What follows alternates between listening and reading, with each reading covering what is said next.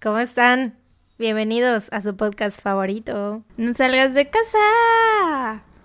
Tun, Tun, tun.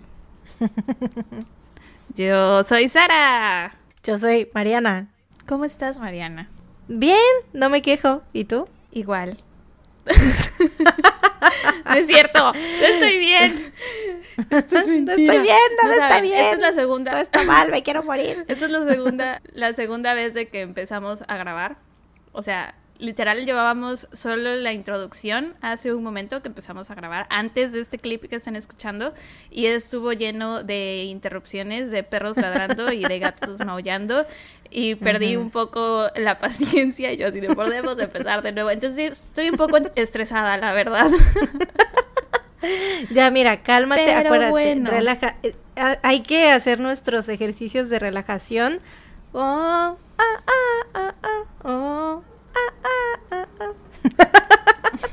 Nunca había escuchado un ejercicio de relajación que dijera, oh, ah, ah, ah. Es Pied Piper, ¿no, no, no, lo, ¿no lo conectaste?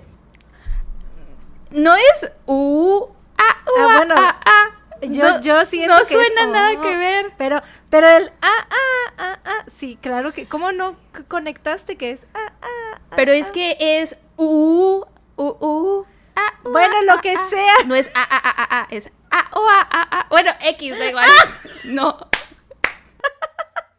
Bueno, pues ya, vamos a empezar de una vez porque el, el caso de Sara está muy largo y pues eh, para que el episodio no quede tan eterno. Eh, Ven como la semana pasada estuvimos muy de que jijiji, jajaja, con el asesino fantasma y los asesinatos de Texarkana Moonlight y mucha risita y bla, bla, bla. Bueno, esta semana no, no nos vamos a reír. Al menos Sara no con viene mi a caso. matar el ambiente otra Sí, vez. Una vez es. más viene a matar el ambiente. Como dije la semana pasada, no toleraré el buen humor en este podcast.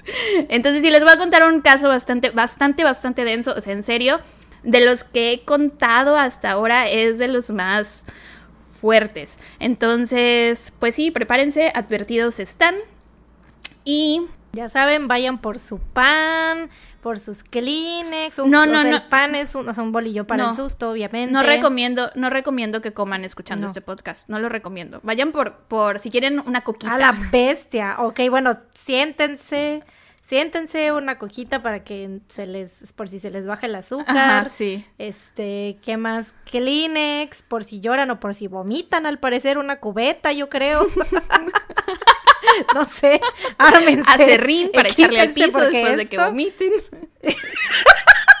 Un trapeador, ya que están por ahí, de una vez hagan la mezcla. El cloro, el pinol, que vayan- preparando. Para que vayan a limpiar su vómito.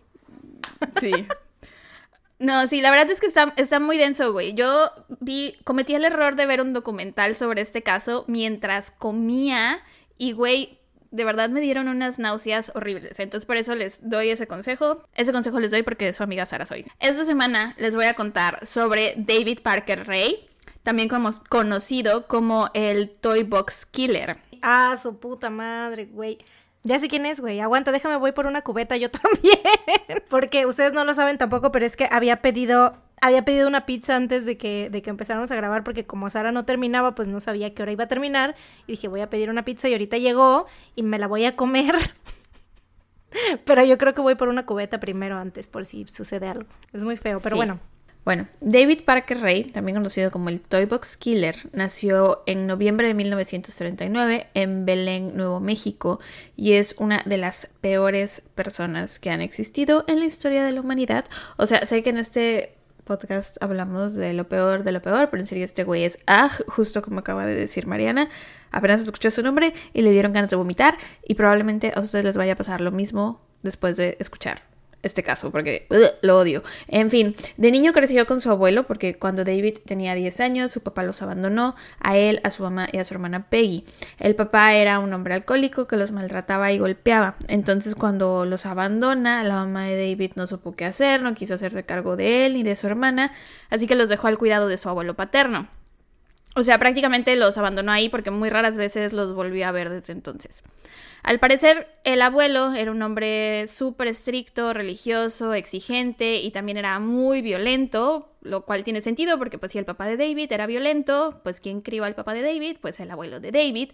Entonces de tal palo, tal astilla, lógicamente David le tenía muchísimo miedo y aparte en la escuela no le iba muy bien, lo buleaban mucho porque era un niño muy tímido, sobre todo con las chicas. Entonces digamos que no estaba tranquilo ni en su casa ni en la escuela.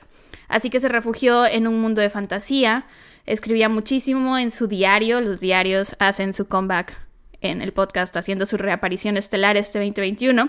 Eh, que aquí, pues estaba chiquito, ¿no? Tiene sentido que tuviera un diario porque todavía estaba morro. Eh, o bueno, tal vez en nuestra generación, cuando éramos morritos, sí era normal tener diarios por el diario de Daniela o algo así, no sé. Ahora ya no se tiene diario, ya es Twitter. ¿No? Estoy segura que debe haber personas que todavía tengan diario, güey. Claro, pues sí, lo hemos visto en, en, unos, en algunos casos, ¿no? Que ya eran más como recientes que todavía la gente sigue teniendo diarios y nosotros así de what the fuck, pero bueno, sigue sucediendo. Mi papá, güey, mi papá, porque mi papá se ama, mi papá le encanta hablar de su vida, ¿no? Entonces cree que yo me amo tanto como él se ama a él mismo y me dijo, mira, tengo esta idea, te voy a comprar unas libretas y quiero que ahí escribas sobre tu vida, escribas todo lo que te pasa en el día a día, todo lo que sientes y yo así de, pa, mi vida no es tan grandiosa como para escribirla en un diario, no vale la pena. así de, papá, voy a escribir lo mismo todos los días, van a ser como planillas. Todos los días. diario. Exacto. Exacto, yo así de pa, no, o sea, ni, ni, te molestes en comprarme la libreta. O sea, si quieres, cómpramela, pero no la voy a usar. Sí. En fin. La puedes usar para escribir listas. Ah, es que tengo ya varias libretas de listas. Entonces, no mm. necesito más. Tengo, de hecho, cuatro libretas que están pendientes de usarse. Hay algo que tienen que saber, Sara y yo amamos las listas. O sea, es algo como que para todos hacemos listas. O sea, si hay que, no sé, de, los de nuestros casos, ¿qué vas a hacer? voy a hacer una lista. ¿Cuáles son tus canciones favoritas? Y ya sabes quiénes. Lista. Oye, ¿qué te parece si hacemos una lista? Sí, de lo que sea, jalo hacer listas. De lo que sea, cosas totalmente innecesarias que nadie nos pidió, hacemos listas. De todo. Yo creo que es porque nos da como una sensación de control sobre las situaciones, porque las dos somos personas con mucha ansiedad. Entonces hacer listas nos hace sentir que estamos manejando las cosas, aunque las cosas nos manejen a nosotras. Sí, un sentido falso de control, tienes toda la razón. Pero bueno. Sí, ajá. Este güey tenía sus diarios. Y bueno, cuando David tenía 13 años, su hermana Peggy le encontró unas revistas de porno muy violento, o sea, eran más bien como de sadomasoquismo. ¿Y de dónde crees que David sacó estas revistas a sus 13 años? Pues se las regaló su papá, güey. El padre del año. Ajá.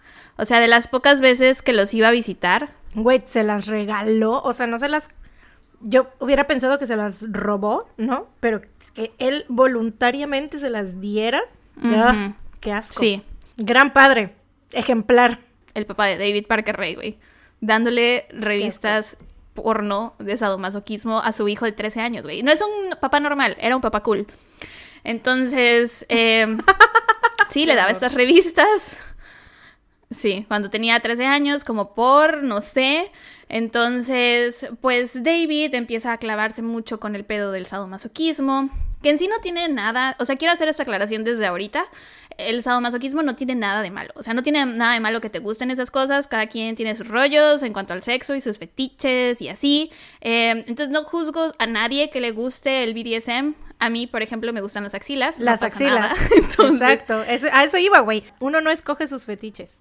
Los fetiches te escogen no, a ti. Tiene nada. Aparte, Pero realmente. Mientras no lastimes a nadie sin su consentimiento, o sea, ¿no? Exacto, a eso es lo que iba.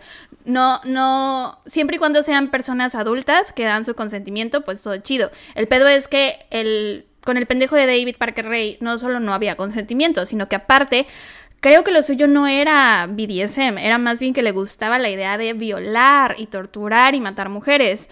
Eh, y son dos cosas distintas. Solo quiero aclarar eso porque en un documental que vi en YouTube hacían como mucho hincapié en lo horrible que es el BDSM y que qué asco y que son los depravados, pervertidos y que cualquier persona que le gusten esas cosas terminan siendo asesinos porque tienen muchas desviaciones sexuales y bla, bla. Y honestamente no creo que sea así. Estoy segura que hay muchas personas que disfrutan el BDSM y no son asesinos seriales. Obvio, güey. O sea, ¿cuándo salió ese documental? ¿En 1981? ¿El documental del que hablas de qué año es? Como del 2017. A la bestia, ¿no? Eh, en fin, el punto es que empieza a consumir este tipo de porno desde muy joven. Y pues, o sea, obviamente está súper mal que su papá le haya dado estas revistas a los 13 años. Eh, y él empezó a hacer dibujos de mujeres, y aquí es donde te digo que viene el pedo. Lo suyo era más bien ganas de torturar y matar, porque los dibujos que hacían eran muy fuertes, o sea, mujeres amarradas en posiciones muy horribles y golpeadas y cubiertas en sangre y algunas muertas y así. Eh, pero bueno, fast forward al futuro. Trabajó como mecánico militar por algunos años, se casó varias veces, para sorpresa de todos, estuvo casado cuatro veces, güey, y tuvo un hijo llamado David y una hija llamada Glenda Jean, a la que le decían Jessie de cariño. En la década de los 80 se muda a Elephant Butte, Nuevo México, que está como a 11 kilómetros al norte de la ciudad que tiene el mejor nombre del mundo, Truth or Consequences. ¿Puedes creer que hay un lugar en el mundo que se llama Truth or Consequences? Ese es el nombre legal de la ciudad esta, Truth or Consequences. ¿Es en serio? Ajá.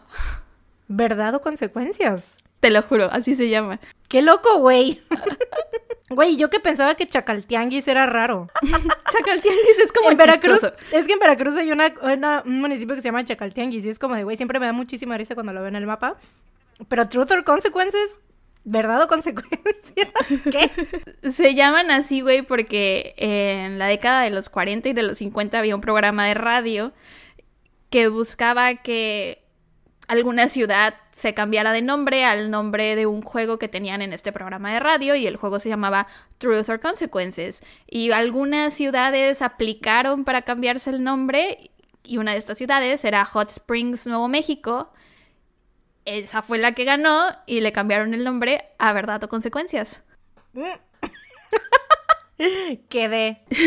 El caso es que se mudó ahí, trabajaba de guardabosques y de mecánico y Elephant Butte es súper pequeño, muy pocas personas viven ahí, eh, es como un lugar a donde la gente va cuando se retira, como que hay muchas personas de la tercera edad eh, que se mudan ahí como para vivir sus últimos años alejados de la civilización y en paz y así. Y bueno, como pasa con muchos de estos horribles hombres de los que hablamos en este podcast, David Parker Ray, según todos en su comunidad, era un excelente sujeto. Era amable, simpático, bondadoso, un poco callado y reservado, pero excelente vecino, alguien en quien todos podían confiar, alguien, una buena persona, ¿sabes?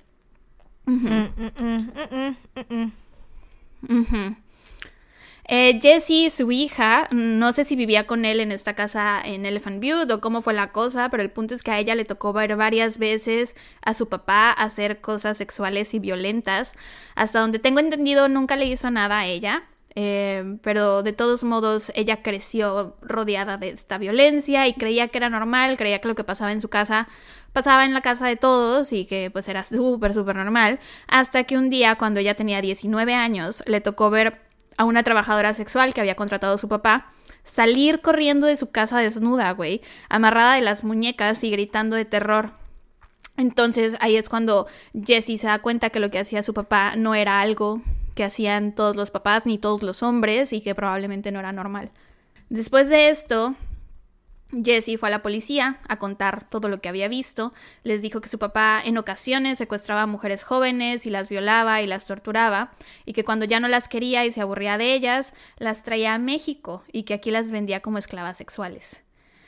La policía le creyó y citaron a David Parker Ray, y el tipo les dijo que pues sí, que sí hacía eso, pero pues nuestra historia terminaría aquí si lo hubieran arrestado en ese momento, ¿no? Cosa que no hicieron, porque lo tenían que dejar ir ya que no tenían una víctima. No había una persona o un crimen específico como para acusarlo. Entonces, o sea, solo era, solo era como esta idea general de que él hacía esto, no había forma legalmente de proceder en su contra. Entonces lo dejaron ir. Pero sí admitió que lo hacía, o sea... Pero bueno, no te preocupes porque eventualmente sí lo arrestan. Después de 13 largos años, pero pues peor es nada, supongo. Entonces, ahora, nuevo personaje, Cindy Handy. Nuevo personaje. Nuevo personaje en nuestra historia. Sí. Y me sentí como en los Sims, güey, como cuando este creas un nuevo Sim para tu comunidad. Bienvenidos, les presento a Cindy Handy. Ella terminaría siendo la novia y cómplice de David Parker Ray. Nació en febrero de 1969 en Seattle, Washington. Tuvo una infancia muy difícil, su mamá no la pelaba y durante muchos años sufrió de abuso sexual por parte de su padrastro. A los 11 años se lo contó a su mamá, pero la muy culera no le creyó. O sea, ¿qué niña de 11 años inventa algo así, güey? Em, pero pues bueno, no solo no le creyó, sino que aparte de todo, la corrió de la casa, güey. O sea, si el papá de David Parker Ray es el peor papá del mundo, la mamá de Cindy Hendy era la peor mamá del mundo. Qué horror. O sea, ves que hay mucha gente, la neta, que, que sí. O sea, desgraciadamente es, es un problema muy real y muy. Em, pues es una constante en la gente. O sea, hay gente que es muy, neta, muy ignorante y que creen que, o sea, no sé, señoras que creen que sus hijas mienten, o sea, sobre ese tipo de, abusos, ¿no? Así de creen que ellas son las que están seduciendo a su esposo, qué sé yo. O sea, cosas muy ah, que neta no tienen sentido para nosotros, pero pues esas personas así piensan. El punto es que este la corre de la casa y Cindy empieza a vivir en la calle, a vender y a consumir drogas. A los 16 años tiene a su primer hijo y después en sus 20 tuvo otros dos hijos, todos eran de papás distintos. Y cuando su hijo menor tenía 10 años, Cindy sintió que ella ya no podía seguirlos criando y que no podía hacerse cargo de ellos, así que se los dejó a su horrible madre y a su aún más horrible padrastro a que ellos los cuidaran. Después se mudó de Seattle a Truth or Consequences, donde conoció a David Parker Ray. Se gustaron, empezaron a salir, a cada rato iban a bares y así, y resulta que tenían muchísimas cosas en común, como su gusto por el sadismo sexual, cosa que los unió muchísimo. Y en enero de 1999, Cindy se muda a casa de David Parker Ray. Ok, ahora, el 2 de marzo de 1999, a las 3.22 pm, una operadora del 911 en Condado de Sierra, Nuevo México, atiende una llamada, pero no había nadie del otro lado de la línea. Lo único que se escuchaba eran ruidos tipo como de pelea al fondo. Eventualmente alguien cuelga la llamada, como que se corta, y la operadora se quedó así de ¿qué pasó? Entonces regresa la llamada a ese mismo número y la persona que le contestó se escuchaba que le faltaba el aire, que estaba agitada y simplemente le dijo a la operadora que todo estaba bien, que había marcado al 911 sin querer, eh, pero que no había nada de qué preocuparse y enseguida cuelga el teléfono. De todos modos, la operadora se queda con esta impresión de que algo raro pasaba, así que eh, revisó de dónde venía la llamada, encontró la dirección, que era Bass Road número 513, y manda una patrulla para que chequen que todo estuviera en orden. Esto se llama welfare check. Mientras el oficial Olson se dirigía a esta dirección, dos guardabosques que andaban por ahí y escucharon todo por la radio de policía que tenían, eh, se ofrecieron a acompañar al oficial en su chequeo. Y pues ya fueron los tres y cuando estaban por llegar a Bass Road número 513, vieron que había un coche estacionado en medio del camino y que había una mujer parada junto al coche haciéndole señas. Se acercaron a ver qué ocurría y esta mujer que se veía alterada y preocupada les dijo que acababa de ver a una mujer desnuda, cubierta en sangre y con una cadena alrededor de su cuello corriendo por la calle. Los oficiales se quedaron así de ¿qué demonios? Justo recibimos una llamada hace un rato muy cerquita de aquí. Usted quédese aquí y nosotros vamos a ir a hacer este chequeo de la llamada que recibimos porque puede que estén relacionadas. Al llegar a Bass Road número 513, se encontraron con una casa que tenía una reja que rodeaba todo el terreno y un letrero de madera que decía David P. Ray 513 Bass RK8. Estuvieron tocando y tocando y nadie abría, así que pues entraron. Esto es algo que usualmente no harían porque se necesita una orden para entrar a casa de alguien, pero en esta ocasión como iban específicamente a un welfare check, sí podían entrar porque en los welfare check la policía busca simplemente que el individuo esté a salvo, no buscan atrapar a un criminal ni nada, entonces ahí el protocolo indica que se toque la puerta y que si no abren, entren para verificar que todo esté en orden, que no haya nadie herido o alguien que se haya desmayado, teniendo un infarto, convulsiones o lo que sea. El caso es que entran y no había nadie. No podían checar toda la casa, eso sí, porque para eso sí se necesitaba una orden, pero a la vista podían ver que no había nadie eh, y encontraron un par de cosas interesantes en la casa. Eh, para empezar, todas las ventanas estaban como polarizadas, como que no se veía bien de afuera hacia adentro, todas estaban entintadas. Aparte había un desmadre de cosas tiradas en el piso. Había una cama en la esquina de la sala de estar. El colchón estaba todo manchado en sangre. Habían pedazos de vidrio roto alrededor de la cama. había una lámpara rota y un picayelo. En las cuatro esquinas de la cama habían grilletes, de forma que si alguien estaba en la cama lo podían encadenar y esta persona quedaba en posición de águila extendida. En la pared junto a la cama había una caja grande de madera como un ataúd y cuando la abrieron descubrieron que adentro habían grilletes y ataduras, o sea que esa caja era para tener a alguien ahí encerrado. Mientras están los oficiales en esta casa haciendo el welfare check y viendo todas estas cosas, se hace otra llamada al 911. En esta ocasión era una mujer la que estaba al otro lado de la línea, se le escuchaba muy alterada y nerviosa y decía que necesitaba que mandaran una patrulla a su casa porque una chica desnuda y cubierta en sangre acababa de entrar a su casa diciendo que había sido secuestrada, que la habían violado y torturado por tres días y que se acababa de escapar. La persona que hizo esta llamada era una señora de la tercera edad, eh, resulta que esta mujer desnuda que andaba corriendo por todos lados le pidió ayuda a muchos coches y les hacía señas a todos para que se detuvieran y la ayudaran, pero como hablábamos en el episodio pasado, es muy difícil que la gente se detenga al ver algo así, porque no sabes qué le pasó a esta persona, no sabes si alguien la anda siguiendo, no, sabes aparte, qué trae. O sea, llena de sangre, imagínate. O sea, obviamente es como una pinche película de terror que se te aparezca. O sea, alguien así, ¿no? O sea, tú no, no sabrías qué hacer igual. Y aparte como viene corriendo, ay, no sé, es algo muy súper, no sé, extremo y raro y terrorífico. Sí, es normal que la gente no se haya detenido. Em, entonces siguió corriendo hasta que encontró una casa abierta y se metió. En esta casa vivía un, un, matrimonio de la tercera edad. Era el matrimonio Bridge. Ellos la vieron que estaba llena de moretones, tenía los pechos entre negro y morado, o sea, de tantos moretones que tenía. Eh, las piernas también las tenía todas llenas de moretones. El cabello lo traía suelto, pero estaba todo enmarañado en sangre. En el cuello traía un collar de metal súper grueso que no se podía quitar más que con herramientas mecánicas o no sé, con cosas que la gente normal, o bueno, supongo que la gente normal sí tiene en su casa, pero yo no tengo. Eh, y amarrado ese collar traía una cadena súper larga. Eh, la chava le cuenta a la pareja lo que le había pasado, obviamente estaba súper alterada, intentan calmarla y consolarla, le dan una bata rosa para que se cubra, llaman al 911 y en lo que esperaban a que llegara la policía, esta chava estuvo todo el rato escondiéndose debajo de la mesa del comedor porque así de asustada estaba, o sea, estaba literal abajo de la mesa del comedor. Em, al poco rato llegan los oficiales y esta chica sale corriendo con su bata rosa y lo primero que dice al ver al policía es, por favor no dejen que me atrapen, por favor no dejen que me atrapen, por favor no dejen que me atrapen. ¿Quién era esta mujer? Su nombre es Cynthia Vigil. Ella era una trabajadora sexual, de niña había tenido una buena infancia, pero su mamá murió cuando ella aún estaba muy pequeña y como eran muy unidas, pues, o sea, obviamente, pues no supo cómo lidiar con todo esto, entonces empezó a drogar. Em, se volvió adicta a la heroína, y una cosa la llevó a la otra y pues ahora se dedicaba al trabajo sexual. La policía la lleva al hospital y ahí empiezan a entrevistarla y es ahí que ella les cuenta todo.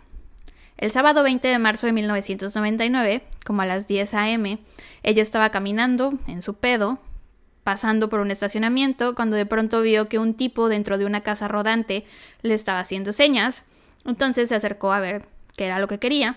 Este hombre se veía ya como una persona mayor, tenía la cara llena de arrugas, el cabello claro y un bigote muy denso, muy poblado. El punto es que el tipo la quería contratar para esa noche. Así que empezaron a discutir precios, el tipo le dijo que se llamaba Dave y todo parecía ser muy normal. Ella se mete a la casa rodante, el tipo arranca y enseguida, o sea, apenas salen del estacionamiento, el tipo le saca una placa, le enseña una placa de policías y le dice, soy policía encubierto y estás arrestada por prostituirte. En ese momento de la parte de atrás sale Cindy Hendy e intenta esposar a Cynthia.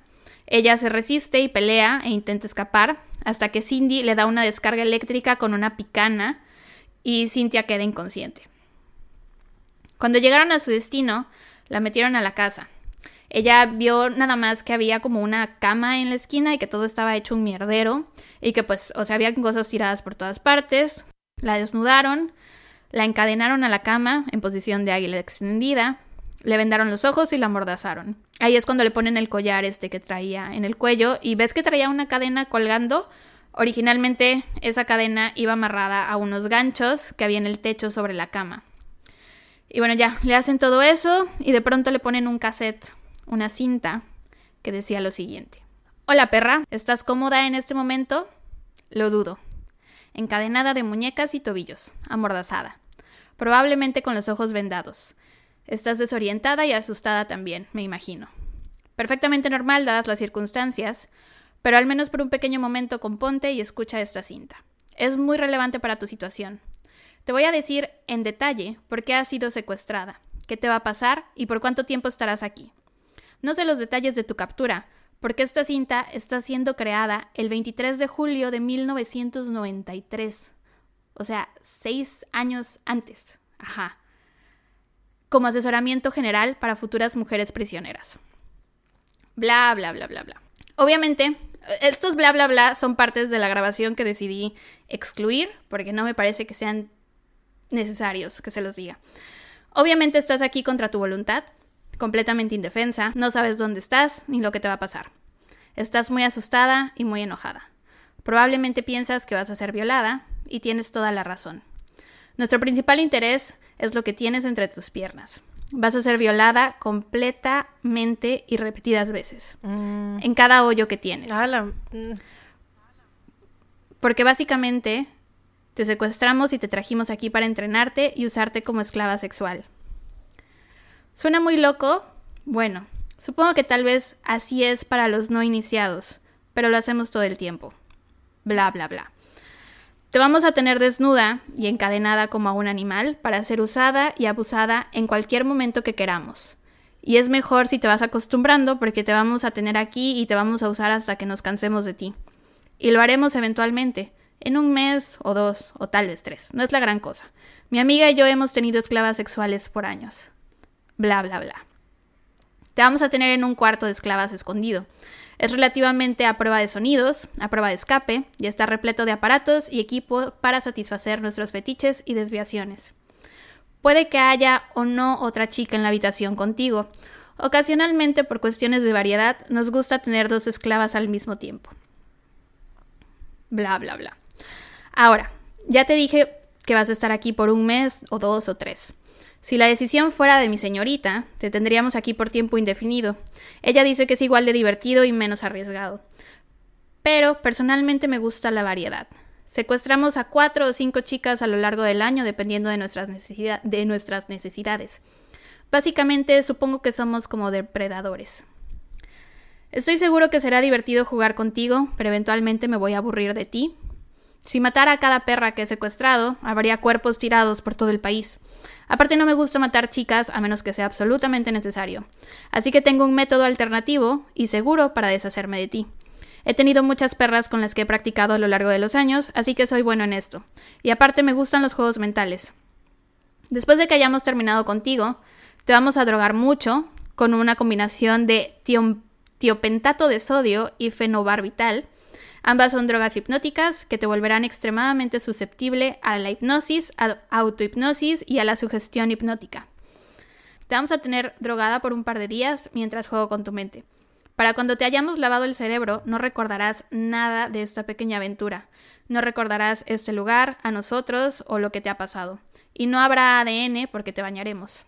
Te vamos a vestir, a sedar y te dejaremos libre en algún camino abandonado. Estarás toda dolorida, pero nada que no se cure en una o dos semanas. La idea de que te lavemos el cerebro tal vez no te parezca tan buena, pero lo hemos hecho por un largo tiempo y funciona. Y es el menor de los dos males. Y estoy seguro que prefieres eso a que te ahorquemos o te cortemos la garganta. Y bueno, la cinta sigue, es una cinta de 45 minutos, es larguísima, está grabada de los dos lados. Decía cosas muy horribles, muy detalladas. Intenté contar solo las que me parecieron completamente necesarias para la historia, porque neta leer esa transcripción fue horrible. O sea, porque no escuché la cinta, sino que leí una transcripción que hay en internet. Es horrible, neta. nunca seré la misma persona que era antes de leer esa transcripción. Em, algo más que decía esta cinta era que tenían amigos que sabían que a él y que a su amiga, eh, que sabían lo que ellos hacían, ¿no? Y que a veces tenían fiestas y que entonces sus amigos también violaban a las chicas que tenían secuestradas. Em, y que él tenía perros. Y uno de esos perros era un pastor alemán bastante grande. y que a veces en las fiestas tenían muchos aparatos, ¿no? Entonces tenían un aparato que servía para tener a la mujer en cuatro, o sea, a la fuerza sin que se pudiera mover. Entonces ponían este aparato en la sala, en medio de la fiesta, amarraban a esta mujer ahí, la encadenaban y le ponían una especie de spray para, de apareamiento canino y se lo ponían en el mm. cuerpo y mm, llevaban al perro mm, para que el perro la violara. Ajá. Sí. Sí. Sí, sí. Sí, sí, sí. Sí. Lo sé, sí. Entonces, en la cinta básicamente le dice que se prepare para ser violada por perros también. Em, y muchas otras cosas horribles. Güey, me, está palpitando la vena de la 100, güey. o sea, no me, no me imagino. es que eh, real. No, no te lo imagines, eh, ¿no? O sea, no, no, no, no, no. Lo que la persona habrá sentido, o sea, ah, al, escuchar todo eso, güey. Literal me brincó la vena, me brincó la vena de, de, que, de que mi cerebro me dijo, no, no. No, no, no, no, no, y no, no, no, no. Ah, qué, qué pinche. Ya me estoy arrepintiendo de haberme comido esa pizza, güey. Yo te dije que no comieras, güey, no me escuchaste. Tenía hambre, güey. Continúa. Bueno, ajá, sí. Esta cita decía así, cosas horribles, horribles. Eh, si alguien quiere leer la transcripción, no sé quién querría hacerlo ni por qué, pero pues si quieren, la pueden encontrar en Google. Yo la encontré solo en inglés. Pongan nada más David Parker Ray, tape, transcript y el primer link que les salga, esa es la transcripción, aunque honestamente no, no, no, no se las recomiendo. Aparte es larguísima y dice cosas horribles, horribles y muy detalladas. Es horrible, en serio. En fin. no. Estoy. Siento que sentiste lo mismo que yo cuando leí el diario de Eric Harris, güey. O sea, son cosas que tenemos. Probablemente sí. Y, tenemos que seguir leyéndolas porque, pues, obviamente queremos saber lo más posible del caso para poder, como, hablar y contarles bien. Pero obviamente si, si es por decisión de nosotras, es como que lees el principio y va y se acabó, no quiero leer más. Sí, güey. No, jamás. En serio, no, no les recomiendo que la lean. Ah, con lo que les dije es más que suficiente. Em, y bueno, supongo que se pueden imaginar todo lo que le hicieron a Cintia mientras la tuvieron ahí. Aunque de todos modos, no creo que lo que se imaginen sea tan horrible como lo que le hicieron en realidad. O sea, como decía en la cinta, la violaron múltiples veces todos los días, por todas partes.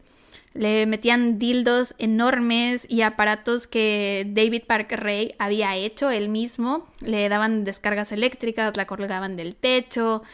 Él le tomaba fotos mientras la torturaba y aparte le enseñaba fotos de otras mujeres a las que había torturado en el pasado. La tuvieron encadenada todo el tiempo, en todas las posiciones habidas y por haber. Horrible. La mañana del 22 de marzo de 1999, que era el tercer día desde que la habían secuestrado, Cynthia se despertó y vio que David Parker Ray estaba... Por cierto, digo su nombre completo todo el tiempo porque siento que David no es lo suficientemente fuerte, ni Parker, ni Parker Ray. Me pasa, tengo el mismo problema que tengo con Ted Bundy, que no le puedo decir Ted y no le puedo decir Bundy porque no suena así. Entonces le tengo que decir David Parker Ray, ¿ok? Solo quería aclarar eso. Entonces, ajá, vio que este güey se estaba listando para ir al trabajo y antes de irse le dijo a Cynthia que tenía una sorpresa para ella, su caja de juguetes, o sea, su toy box. Durante los primeros dos días que ella había estado ahí, ella ya había escuchado que mencionaban mucho esta caja de juguetes, pero no sabía qué era. El caso es que David Parker Ray le da a entender que cuando regrese del trabajo le va a enseñar su, casa, su caja de juguetes. Em, antes de irse, vio que Cynthia estaba como muy cansada y agotada de todo lo que le habían hecho y decidió desencadenarla de los tubillos y muñecas. Pero le dejó el collar que tenía la cadena, esta que iba al techo, porque pensó que como estaba tan agotada no intentaría hacer nada y se fue a trabajar dejando a Cynthia con Cindy. Como a las 3 pm sonó el teléfono y Cindy contestó, pero cuando se levantó del sillón para contestar, o sea, porque aparte tenían a Cintia en una cama, en el colchón este que estaba en la sala, Y ellos literal tenían el sillón ahí junto y la tele ahí junto y cuando se aburrían de hacerle cosas a Cintia se ponían a ver la tele ahí con Cintia amarrada. O sea, eso es lo que hacían. Entonces estaba Cindy viendo la tele en el sillón cuando suena el teléfono, se levanta y deja las llaves de la cadena de Cintia en la mesita que estaba ahí cerca. Entonces, mientras Cindy está al teléfono, Cintia estira una de sus piernas y agarra las llaves. A la verga, güey. De película de terror, literal. Sí, güey. Es, escape de película de terror. todo esto está de terror. La cinta que le pones Jigsaw, güey. Sí. Sea, es todo. Sí, literal es Jigsaw. Eh, entonces, mientras Cindy estaba en el teléfono, Cynthia estira una de sus piernas y agarra las llaves y en ese preciso momento entra Cindy de nuevo a la habitación y la ve. Se emputa e intenta quitarle las llaves a Cynthia, pero Cynthia estaba así de, no mames, no, no voy a permitir que me las quites y entonces empiezan a pelear entre ellas. Cindy agarra una lámpara y le golpea, o sea, y golpea en la cabeza a Cynthia con esta lámpara. La lámpara se rompió en pedacitos, se hizo añicos, güey. Espérate, güey. ¿Quién es Cin- Cindy y quién es Cintia? Ya me confundí. Cindy Hendy es la novia de David Parker Ray. Ok, Cintia es la víctima. Cynthia Ok. Entonces, Cindy agarra la lámpara y le pega a Cintia en la cabeza con la lámpara. La lámpara se hace pedacitos, se hace añicos, o sea que el golpe debió de haber sido muy, muy, muy fuerte. Pero Cintia tenía tanta adrenalina corriendo por sus venas de que de verdad veía muy posible la, el escape, ¿no? Que decía, no mames, o sea, es ahora o nunca. Entonces, el golpe ni siquiera lo sintió, güey. Eh, estuvieron peleando por un rato y en una de esas, Cintia toma el teléfono que estaba tirado en el piso y marca el 911. Esa es la llamada del inicio donde se escuchaba nada más una pelea. Cuando Cindy se estira para colgar el teléfono, o sea, para quitárselo de la mano y colgar el teléfono, Cynthia apuñala a Cindy en el cuello con un picayelos que se encontró por ahí. Y aprovecha esos segundos en los que Cindy se queda así de ¿qué acaba de pasar? Me duele, estoy sangrando, bla, bla, bla, para desencadenarse y sale corriendo de la casa. A la verga, güey. O sea, súper rápido. O sea, ¿te imaginas el. No mames, el de hacer tantas cosas tan rápido y con tanta. y que te acaban de dar un putazo Güey, y cabeza? aparte, imagínate el nervio de querer quitar el. Desencadenarte, güey. La, la, De- la es- temblorina sí, exacto, de de- las de- manos. de la- la- e- eso, es, eso es lo que te estoy diciendo. Es lo que te estoy diciendo. Hacer esas cosas, hacer todo eso tan rápido, güey. O sea, es, como de que, güey, no mames, escapar, o sea, te- la llave, eh, eh, eh, eh, eh, eh, súper rápido, güey. El punto es que Cindy eh, está así de que qué demonios, qué pasó. Cynthia aprovecha, se desencadena y sale corriendo de la casa. Y ya es que llega a la casa de este matrimonio, que es lo que te conté hace rato. O sea, porque aparte ella no sabía en dónde estaba, la habían secuestrado a muchos kilómetros de distancia. Ella no vivía en Elephant Butte, ni en Truth, and Truth or Consequences, ni nada. O sea, el viaje de donde la secuestraron a donde ella estaba en ese momento había durado como cuatro horas, güey. O sea, literal la cambiaron de ciudad, de estado, yo qué sé. Entonces no tenía ni la más mínima idea de en dónde estaba, pero por suerte encuentra la casa del matrimonio Bridge y pues ya. Eh, todo esto es lo que ella le dio, todo esto es lo que ella dio en su declaración mientras estaba en el hospital. Arrestaron a David Parker Ray y a Cindy Hendy, los interrogaron y los dos dijeron que sí, que efectivamente habían secuestrado a Cynthia, pero que lo habían hecho para ayudarla a dejar la heroína. Querían ayudarla a desintoxicarse, güey. Susanos peludos, güey, bye. O sea, no mames. No mames. La policía va a su casa a revisar todo, ahora sí, con una orden, y pues se encuentran con que habían más de 400 objetos que no pertenecían ni a David Parker Ray ni a Cindy, tipo ropa y joyas. También encontraron la ropa que Cynthia traía puesta el día que la secuestraron, revisaron las habitaciones de la casa y en todas habían de que látigos y cadenas y dildos y esposas y cosas varias. Aparte de eso, resulta que junto a la casa había un tipo tráiler, contenedor, que tenía una cerradura enorme. Cuando entraron, vieron un letrero que decía Satan's Den, o sea, la guarida de Satán. Al centro de este contenedor tipo tráiler había una silla como de ginecólogo que estaba sobre unos carriles, de modo que la silla podía deslizarse hacia adelante y hacia atrás. En el techo sobre la silla había un espejo para que la persona que estuviera en la silla viera todo lo que se le estaba haciendo. Y bueno, en las paredes eh, Todas estaban repletas de instrumentos de tortura, eh, habían este, esparcidores de piernas, habían pinzas, látigos, papel de lejía, espéculos vaginales, que es lo que usan los ginecólogos para hacerte el papanicolau, para abrirte. el papanicolau. Agujas, cinturones de cuero, esposas. Mm. También había muchos juguetes sexuales, algunos de madera, de metal y de plástico. Algunos hechos por el mismo David Parker Ray. Eh, había uno hecho, no, había uno que estaba hecho de PVC, que medía un dildo. Medía 17 centímetros, güey. 17 a la centímetros. Mierda, güey. Y en la parte de abajo del dildo habían clavos. O sea que mientras más profundamente lo insertara. ¡A la mierda! Te podía desgarrar. Ay, no, no. ¡A la mierda! No. Ya fuera o la vagina o el ano. Y aparte habían clavos que quedaban por fuera y esos te desgarraban los muslos. Te acabo de mandar la foto del dildo ese. Porque no sé si como lo expliqué es suficiente para que te lo imagines de esta forma. no, no era suficiente, güey. ¡A la mierda! No, ay, no, no, no. Sí. ¿Y ya viste? ¿Ya ah. viste que todos tienen como rojo en la puntita? O sea, no sé si eso sea sangre sí, o sí, de la sangre. No sé. Ah. Ay, no. Horrible, güey. Eh, también otros de sus proyectos DIY fue un dildo motorizado que medía 38 centímetros. Ahí te va. A la mierda, güey. Ay, está la verga. Algunas de las paredes estaban tapizadas con dibujos de mujeres amarradas y torturadas. También había fotos, o sea, no, eran solo dibujos, había fotos también. En una de las paredes había un pizarrón con un mensaje que David escribió para sí mismo. El mensaje decía en términos generales algo como de Recuerda, una perra dirá lo que tenga que decir para intentar liberarse. No le creas nada de lo que te diga, que si tiene alguna enfermedad venérea o está embarazada o se está muriendo, bla, bla, bla no le creas nada. Y esto es algo que él también menciona en la cinta que les pone al inicio, les dice que ha hecho esto por muchos años y que sabe, conoce a lo que están dispuestas a decir las mujeres cuando se encuentran en una situación así y que ni siquiera lo intenten, que no intenten hacerle sentir que pueden tener una no sé, que a ella le gusta y que pues suéltame porque de todos modos voy a quedarme aquí por voluntad y no voy a decir nada, o fíjate que tengo sida o tengo alguna enfermedad venérea que te puedo contagiar, o sea, él puso ese letrero ahí como de no dejes que te convenzan de nada, no les creas nada.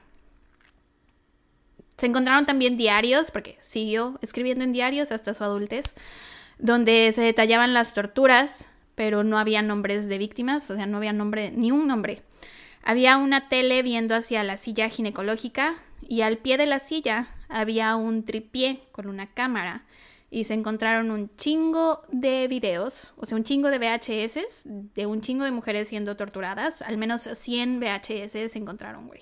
A la mierda. Es entonces que la policía de Elephant Butte decide llamar al FBI, porque pues, para empezar, Elephant Butte era un lugar súper pequeño, como con mil personas, mil habitantes, y pues no creo que la policía estuviera tan preparada para lidiar con un caso así, que yo creo que aunque esté súper preparado en como policía o como investigador o agente, lo que sea, ¿cómo, cómo lidias con esto que te acabas de encontrar, no? Patricia Rust, de 34 años, era un agente del FBI. A ella le encargaron ver los videos y hacer dibujos, sketches de todo lo que había visto y de las cosas que se habían encontrado dentro del tráiler este para dárselo al equipo de evidencia. Le tomó como cinco días hacer los dibujos, los sketches y bla bla. Los entregó y después se suicidó dándose un tiro en la cabeza. What the fuck. Pero espera, o sea, ¿para qué querían bocetos de las cosas? ¿No les podían tomar fotos? Ya eran los noventas, güey. O sea, como para qué pones, sometes a alguien a ese, a eso, güey, porque es como una tortura emocional, ¿no? Yo siento. Bueno, Supongo que lo de los sketches fue porque a lo mejor en algunos videos se alcanzaban a ver algunos rasgos de algunas víctimas, algunas facciones de sus caras, entonces a lo mejor necesitaban que hiciera el sketch de cómo se vería esta persona para saber si estaba entre personas desaparecidas o algo así. Es la única justificación que se me ocurre. El punto es que la pobre mujer se suicidó, güey. Pues sí es obvio, no mames, si tienes que estar... Imagínate ver todas esas horas de videos y de... Ay, no, güey, no, no, no. Si tú con la transcripción esa, güey, Ay, no, no. ¿cómo te...? O sea, me imagino que debió ser... ah, Debió haber sido algo muy traumante. O sea, imagínate ver las torturas en video, todas esas horas, güey, y todas esas mujeres... A la verga, güey, sí, qué horror, qué horror, qué horror. En fin, el punto es que una vez que el FBI se involucra en la investigación, Cindy Hendy empieza a hablar. Eh, hace un trato con la policía, les dice a los investigadores que Ray le contó sobre 14 asesinatos que había cometido y dónde habían, dónde habían dejado algunos de los cuerpos. También le dice, les dice que Ray le había contado que su primer asesinato fue como a los 19 o 15 años, que desde entonces ya estaba haciendo este tipo de cosas. Eh, les cuenta sobre algunos de los métodos de tortura que se aplicaban y también les da nombres de cómplices que tenían, que incluían a la hija de David Parker Ray, Glenda, mejor conocida como Jessie, y a Dennis Roy Jancy. Eh, ¿Ves que te dije lo de los videos? Casi ninguno tenía material suficiente como para poderlo conectar con alguna víctima. O sea, es que se les veían cachitos de cosas, no era como que les grababa la cara como tal. Eh, pero había uno donde se alcanzaba a ver un tatuaje en una de las piernas de las víctimas. Se puso el tatuaje, bueno, se hizo el sketch del tatuaje y se puso en los medios de comunicación, así de si tienes este tatuaje en la pierna, eh, en una de tus piernas y tienes algunos días perdidos en tu memoria que no recuerdas qué pasó, por favor contacta al FBI. Y pues a los pocos días, una mujer de 25 años llamada Kelly Garrett se puso en contacto con ellos. Resulta que Kelly era amiga de Jessie Ray, la hija de David Parker Ray. En julio de 1996 estaba recién casada y se había peleado con su esposo. Entonces le habló a su amiga Jessie para ir a beber un rato a un bar y ahí Jessie le echa algo en la bebida, la deja inconsciente y se la lleva a su papá, güey. Y el papá la torturó y la violó durante tres días. ¿Qué? Jessie, la misma Jessie que al principio intentó entregarlo a la policía, ahora era su cómplice, güey. What the fuck? Aparte, o sea, ni siquiera. uh, o sea, ni siquiera que el papá le hubiera dicho, ¿no? Así de que, ¿sabes qué? Haz esto, tráeme a tu amiga o, o, o no sé, ¿no? Que la haya amenazado de alguna manera. No, ella solita, o sea, su amiga y ella se quedaron de ver y ella solita dijo, esta es la oportunidad para llevarle un regalo a mi papá. O sea, ¿qué pedo? Sí. ¿Qué, qué pedo, güey? ¿Qué pedo? ¿Qué está, qué, güey, qué está pasando? Hay muchas Ah. cosas que se dicen sobre Jessie. Eh, hay personas que creen que después de que. Porque lo intentó entregar varias veces. Después de que la policía no lo agarraba, pues ella como que decidió. O sea, si no puedes con. ¿Cómo se dice? Si no puedes con el diablo, únetele o algo así. Eh, y pues se le unió, güey. Y empezó a, a participar. Si no puedes contra tu enemigo, únetele. bueno, como sea, empezó a participar y dicen que incluso empezaron a tener una relación amorosa entre ellos. Jessie tuvo un hijo y hay personas que creen que el hijo de Jessie es del David Parker Ray, sí.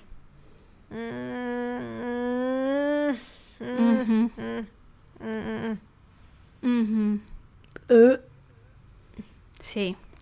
La cubeta, la cubeta. La cubeta está llena desde que conté lo del perro, güey. Ahí la la cubeta cubeta. se llenó. Ah, sí. Ya vamos por la tercera cubeta.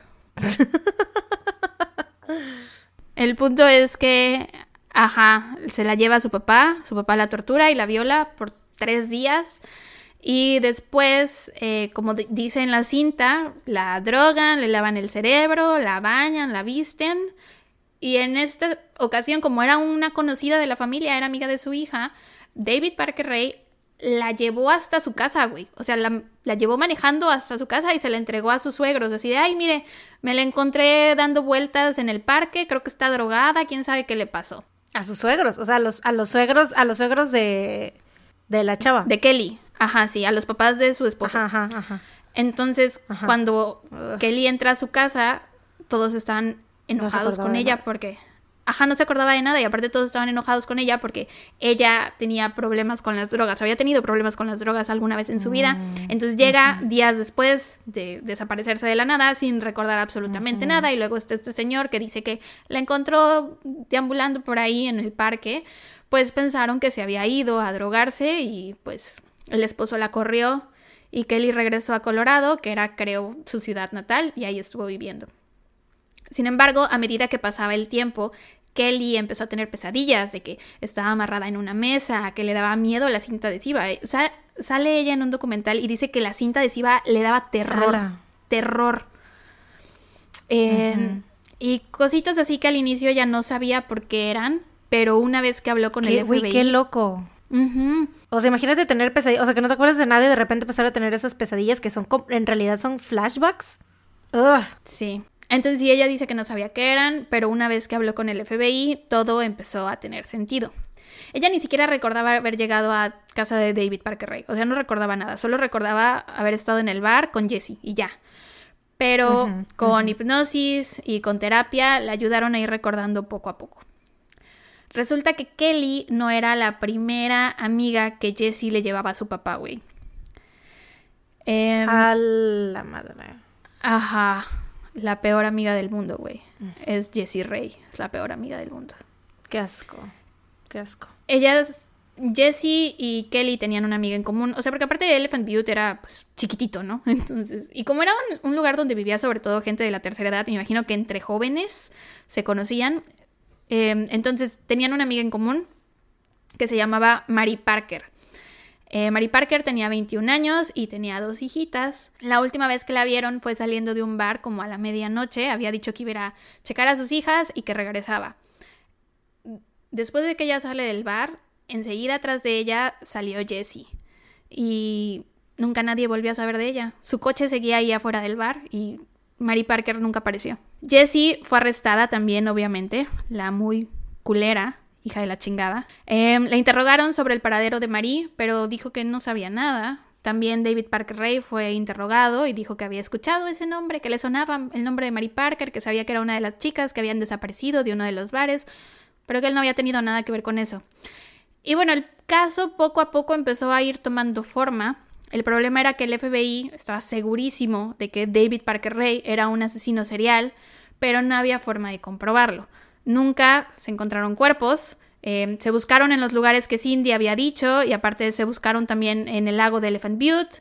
David tenía un bote y en su casa se había encontrado un mapa del lago marcado con X, así como de aquí tiré algo o aquí tiré algo.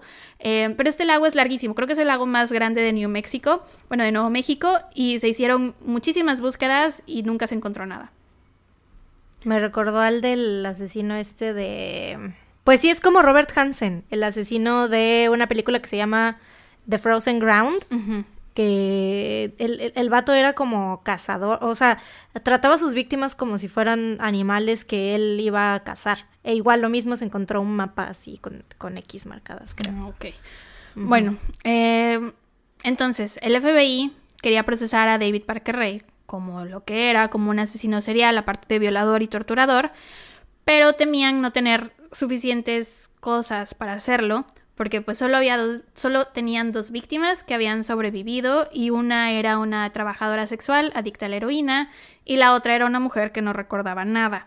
Entonces no iban a tener mucha credibilidad ante el jurado. Por suerte, el FBI llamó a Roy Jancy, que es uno de los nombres que Cindy Handy les había dado.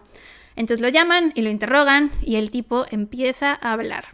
Les dijo que sí, que Mary Parker había sido secuestrada por David Parker Ray, que la habían violado y torturado y que cuando no la estaban violando la metían a una caja tipo ataúd y ahí la encerraban.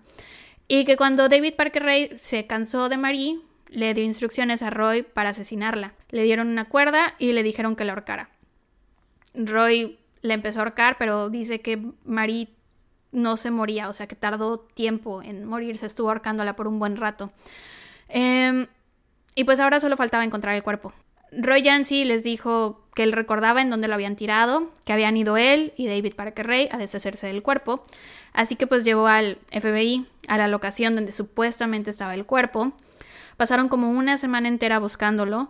Tenían helicópteros y como 40 hombres en la búsqueda, pero nunca se encontró nada. La teoría de Roy es que David Parker Ray regresó al lugar donde habían dejado el cuerpo y lo movió, lo cambió de lugar como para asegurarse de que, o sea, si este güey hablaba, nunca jamás lo pudieran encontrar.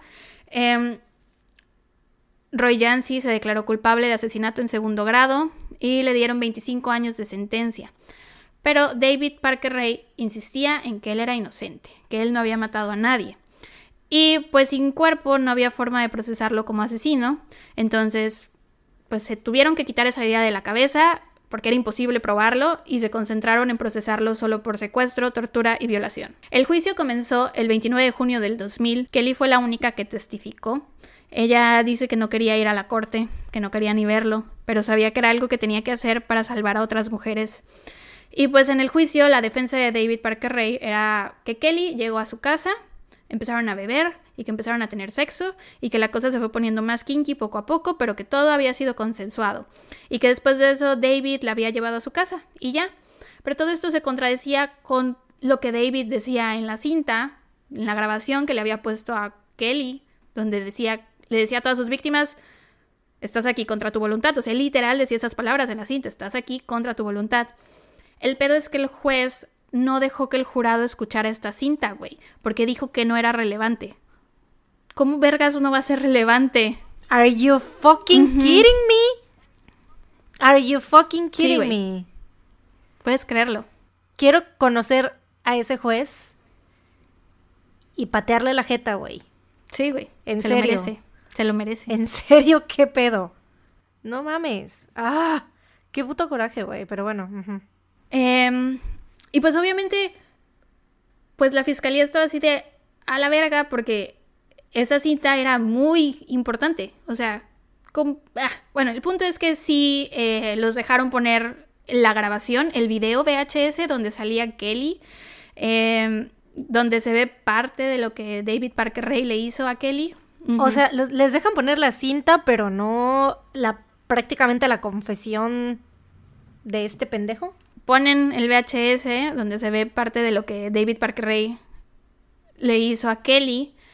Pero, güey, el abogado defensor de David Parker Ray es una basura. Una basura. Se llama Lee Macmillan.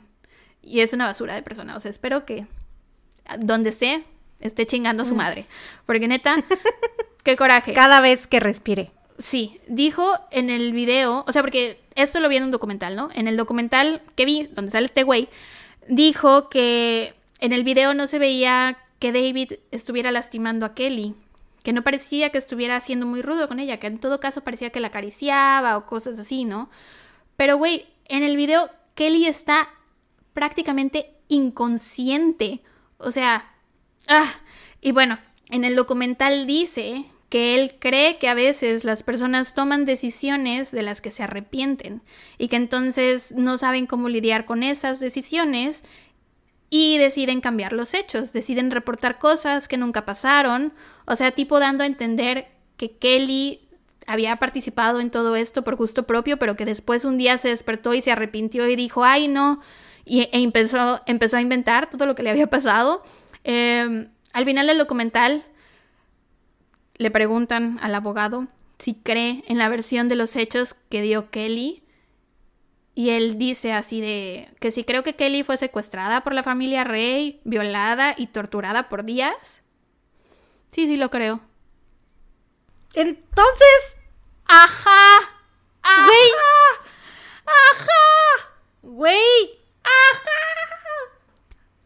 Ya sé, güey, ya sé. Él ahí al final dice que cuando se volvió abogado sabía que eventualmente le iba a tocar representar a clientes que mm. realmente iban a ser culpables y que iba a tener que hacer su mm. trabajo. Sí, mm. güey. Sí, güey. ¿Are you fucking kidding me? Qué horror, qué horrible persona, güey. ¡Ah! Ya sé, güey. Que se formen él y el juez para que les demos patadas en la jeta, güey. Güey, y lo peor es que al final también dice así de que, y yo creo que David Parker Ray no debería de estar libre en la sociedad. O sea, literal lo dice. Entonces, ¿por qué aceptaste ser su abogado? Ah, bueno, el 13 de julio del 2000, el jurado da su veredicto.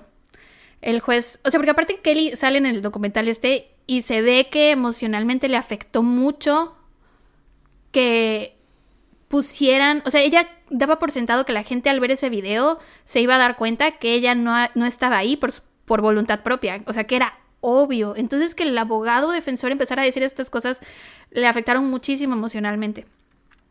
El 3 de julio del 2000, el jurado da su veredicto. El juez había dicho que para declarar culpable a David Parker Ray, todos en el jurado tenían que estar de acuerdo. Y no fue así, güey. En inglés el término es hung jury, creo que en español es jurado en desacuerdo. Hay quienes creían que David era inocente, lo que significaba que tendría que haber un nuevo juicio. O sea que Kelly tenía que volver a pasar por la misma chingadera otra vez, volver a revivir lo que le había pasado mm. otra vez. Mm. Nueve meses más tarde empezó este nuevo juicio. De nuevo ella decía que no quería ir, sobre todo porque ya lo había vivido una vez. O sea, la primera vez fue así de, bueno, tengo que hacer esto por las mujeres, ¿no? Porque no quiero que les pase lo que me pasó a mí.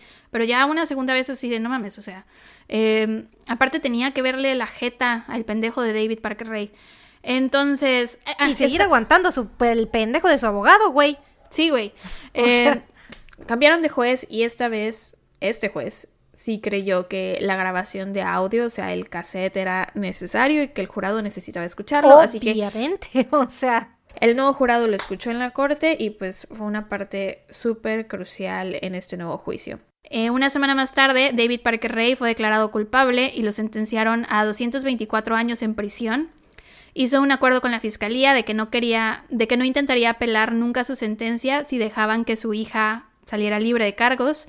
Y pues sí, Jesse Ray sirvió solo dos años y medio en prisión y después fue puesta en libertad. Are you kidding me? También, o sea, ¿qué pedo? Ay, no, no, no, no, no, no, no, no. En, 2000, en 2010, Roy Jancy salió bajo libertad condicional después de cumplir Solo 11 años de una sentencia de 25 años, güey. Pero tres meses después violó su libertad condicional y lo volvieron a encerrar y va a salir libre este año. Mm, ojalá le dé COVID, güey. Por su parte, Cindy Hendy fue sentenciada a 36 años en prisión y salió bajo libertad condicional en julio del 2019. O sea, no cumplió ni la mitad de su sentencia, güey. Güey, esta morra es prácticamente igual de culpable que el otro pendejo, güey. O sea, ¿qué, qué pedo?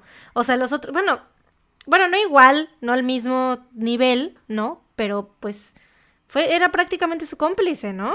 No, sí, ella no entiendo es cuál culpable. es el, o sea, sí, o sea, no entiendo cuál es el, pedo de decir, no, pues este vato sí, pero ella no. O sea, no, no entiendo, güey. Es como la Barbie y el Ken. Sí, todos son igual de culpables. Eh, aquí los cuatro Jesse, David Parker Ray, Roy Vancy y Roy Jancy, perdón, y Cindy Hendy, los cuatro torturaban a estas mujeres, los cuatro tenían como ellos creían que eran eran como una eran como una sectita, güey. Sí, güey. Eh, entonces, si fue sentenciada a 36 años en prisión, salió a libertad bajo, bajo libertad condicional en julio del 2019. Eh, hace rato dije que no cumplió ni la mitad de su sentencia, pero sí cumplió un poco más de la mitad. Eh, y tal vez estén pensando de que no puede ser, porque todos están saliendo libres tan pronto, bla, bla, bla. Pero bueno, al menos David Parker Ray sigue en prisión, cumpliendo sus 224 años de sentencia. pues no, porque el 28 de mayo del 2002 murió de un ataque al corazón mientras se dirigía a un interrogatorio por parte de la Policía Estatal en el Centro Correccional del Condado de Lea. Qué bueno, muerto o podrido en la cárcel, pero pues una de esas dos cosas, güey. Pensé que ibas a decir, y también lo pusieron en libertad. ahí sí, ahí sí me iba a parar y me iba a ir en este momento. No sé, a mí me parece muy injusto que haya muerto tan pronto. O sea, lo agarraron y a los dos años se murió. No se pudo morir antes de que lo agarraran. Eh, y pues ya, esa es nuestra historia del Toy Box Killer. David Parker Ray, una de las peores. Una de las peores personas que existen en el planeta. Me da risa porque siempre decimos lo mismo, ¿no? Así de que sabemos que hemos dicho que, eh, que hay muchas personas feas, pero este es el más. O sea, es que siempre, eh, la neta, se superan ellos mismos, güey. No, pero creo que yo sí podría hacer una lista de los tres peores que he contado. Creo que sí. Y ahí sí entra este güey. A ver, ¿quién es? Eh, Gertrude Baniszewski. Gertrude Baniszewski. Este güey. Y Ted Bundy. Fíjate que a Ted Bundy no lo, no lo metería en la lista. No sé, es que no se merece entrar en ninguna lista, güey. No, no, no existe, güey. Ted Bundy no existe en mi mente. No existe, no existió. Estamos, vivimos ya, nos este desfasamos de esta realidad y vivimos en otra en la que Ted Bundy no existe. Ujú, así es. Creo que mi tercero sería Joseph James D'Angelo de. Golden State Killer. Sí. Esos serían mis tres. Los tres de los peores, las peores personas de las que he hablado yo, siento. Este, pero bueno, antes de que se me olvide, les voy a dar mis fuentes. El documental Killer David Parker Ray en el canal Crime Flix en YouTube. Documental David Parker Ray de Toy Box Killer en el canal Night Dogs en YouTube. Los episodios 20 y 21 del podcast Morbid. Wikipedia, aunque hay muy poquita información en Wikipedia. Y un artículo por Matt Muro publicado para oxygen.com. Ok, pues muy bien, Sí. muy buen trabajo. Estoy orgullosa de ti. Como Ay, siempre. gracias. Como cada fin de semana. ¡Ay, gracias! Se siente bonito, gracias. ¡Ay, gracias! Gracias. Sé que, sé que no, sé que no te lo digo muy seguido, pero en serio sí soy, siempre, siempre estoy orgullosa de ti cada fin de semana, de que, de que logres, porque sé que es difícil para ti. Oye, no me puedes dar un cumplido y a la al no, mismo tiempo darme una cachetada en la cara. Ese no es un No, cumplido. o sea, sé que es difícil para ti a veces, o sea, That's a backhanded compliment. hacer, güey, no. Claro que sí. Es decir, de Bueno, que, o sea, estoy orgullosa de ti porque, pues, son cosas que te cuestan trabajo. Eso no es un cumplido. Es como decirle a alguien, hoy te ves linda, porque generalmente te ves muy fea. Eso no es un cumplido. I'm triggered. Ya sé, ya vi. Quédate tus cumplidos. No los quiero, gracias. Ya vi que te Keep them. te demasiado. Ok, debí quedarme en estoy orgullosa de ti. Disculpa. Sí, gracias. Ya no lo puedo tomar igual. Ugh. Mm. Anyways. Bueno, te voy a decir, te voy a decir algo que, te, que, que te- que estaba pensando el otro día para que vuelvas a, a quererme y vuelvas a tener el sentimiento que estabas teniendo ahorita. hace, tiene unos días, hace como, ¿qué será? La semana pasada estaba pensando, porque ves que todos tenemos como ciertos tipos de amistades y a veces hay amistades a las que soportas. ¿Vas a decir que... soy una amistad que soporto? No, estúpida, déjame terminar. Deja de triguerearte. Déjame terminar. Déjame terminar. Hay amistades a las que dices, güey, pues lo conozco desde hace, desde, desde hace mucho tiempo y pues lo aguanto o lo tolero, ¿no? Es como de que, bueno, pues ya es mi amigo, pero pues ahí anda, ¿no? O sea, no es como que digas, wow, es una gran persona. Pero hay amistades que la neta, o sea, que, que piensas y dices, güey, esta persona neta, saca- o sea, como que saca lo mejor de mí y es una persona que siempre, este, o sea, no sé, como que me hace a mí ser una mejor persona y me hace, o sea, saca co- cosas buenas de mí y momentos bonitos. Y eso, eso eres tú para mí, güey, eso estaba pensando. Voy a llorar. ¡Ay, qué bonito! Creo que me puse roja. Güey, yo voy a, yo- mira, tengo la lágrima aquí. Voy a llorar. Está bien, te perdono por el, cumpli- el cumplido horrible que me hiciste. Yo también estoy llorando. Lo estaba, estaba guardando ese comentario, no sé, para el 14 de febrero tal vez, o para tu cumpleaños, porque fue algo que se me ocurrió que dije, güey, o sea, es la neta, y, pero lo estaba guardando, dije, tal vez se lo ponga cuando la felicite en su cumpleaños o en el Día del, del Amor y la Amistad o algo así, pero como me sentí muy mal por darte un cumplido y luego decirte, dije, no, ahora, hoy es el momento de sacarlo. Oh. Yo también he pensado Ya. cosas que te quiero decir, pero no te las he dicho y no sé si debería decírtelas ahorita. ¿Debería? Güey, ¿Crees pues ya sea- estamos, ya estamos llorando. Bueno, está bien. ¿Qué es esto? Bueno, Es una sesión de terapia, ya no es podcast. bueno. Como sabes, generalmente paso mi tiempo sola y sin hablar con las personas. Soy una persona que no habla mucho. O sea, puede parecer que hablo mucho, pero cuando estoy como en confianza o así, pero soy callada en general y casi siempre estoy sola. Entonces, una de mis partes favoritas de mis días el año pasado, a finales de año, la verdad es que tuve una racha de ansiedad muy fea que me tenía muy mal. Ay, no quiero llorar. ¿Por qué estamos haciendo esto? X. El punto es que he estado pensando en decirte que mi parte favorita del día era cuando salías del trabajo y hacíamos videollamada y veíamos cosas de BTS porque era como la única parte del día que me hacía feliz, pero ya. Quiero llorar. ¡Ya cállate! ya, ¿qué pasa? Bueno, sí, David Parker Rey, la peor persona del mundo. No salgas de casa, tun, tun, tun. No salgas de terapia, tun, tun, tun. Ay. Que por cierto no te he dicho, empecé terapia de nuevo. Ya llevo más de... ¿Sí? Ay, qué bonito. Yo tengo que hacer eso también. sí, tengo que hacer eso porque neta, sí, me, o sea, no me di de alta yo sola. Fue, o sea, mi economía se vino un poco para abajo con el COVID y aparte, o sea, pues ya sabes, de que me cambié para acá y yo estaba con mi psicóloga allá en Puebla y todo, entonces pues tengo que conseguir, o sea, eh, he evitado eso lo más posible, así de que, o ya sea, o contactar a mi terapeuta que tenía antes para hacer sesiones por videollamada, o conseguir otro psicólogo aquí, pero pues lo estoy aplazando mucho y no debería, ya debería hacerlo, pero porque la terapia es importante, amigos. Pero eso es algo que pasa cuando dejas de ir a terapia. es que yo no sé si sea así para todos, pero siento que conmigo es que entro como en una zona de confort de que conozco este malestar, conozco este horrible sentimiento que tengo y me parece cómodo, lo odio, no me gusta, pero es cómodo, es familiar. Entonces, el saber que sé que tengo que ir a terapia, pero es difícil dar ese paso, es difícil como pedir la ayuda porque sabes que es un proceso largo, que te va a costar trabajo y bla, bla, bla, es sentirse vulnerable, es horrible. Entonces sí, entiendo que, que lo estés aplazando. Y es que, o sea, no, quiero, sí, no quiero volver como que a empezar de nuevo, o sea, por eso no quiero volver a, estar con otro terapeuta porque es como que volver a empezar de nuevo y volver a contar todo desde el principio. Y eso, la neta, pues sí, es, es un desgaste emocional cañón, ¿no? Entonces, y, y con mi otro terapeuta también me da cosa porque es como que decirle todo, por contarle por todo lo que ha pasado y aparte de donde nos habíamos quedado, que pues no terminó, o sea, ¿sabes? O sea, no sé, como es que es mucho, me abrumo. O que habías hecho avances que a lo mejor ya no tienes. exacto, es difícil. Pero bueno. Ah. En fin, no salgas de terapia, tonto. este. Pues bueno, después de esta mini sesión de terapia, y si tuvimos que hacer una pausa. no puedo creer lo que hicimos. Yo tampoco, pero ya ahí quedó grabado para toda la vida. Sí.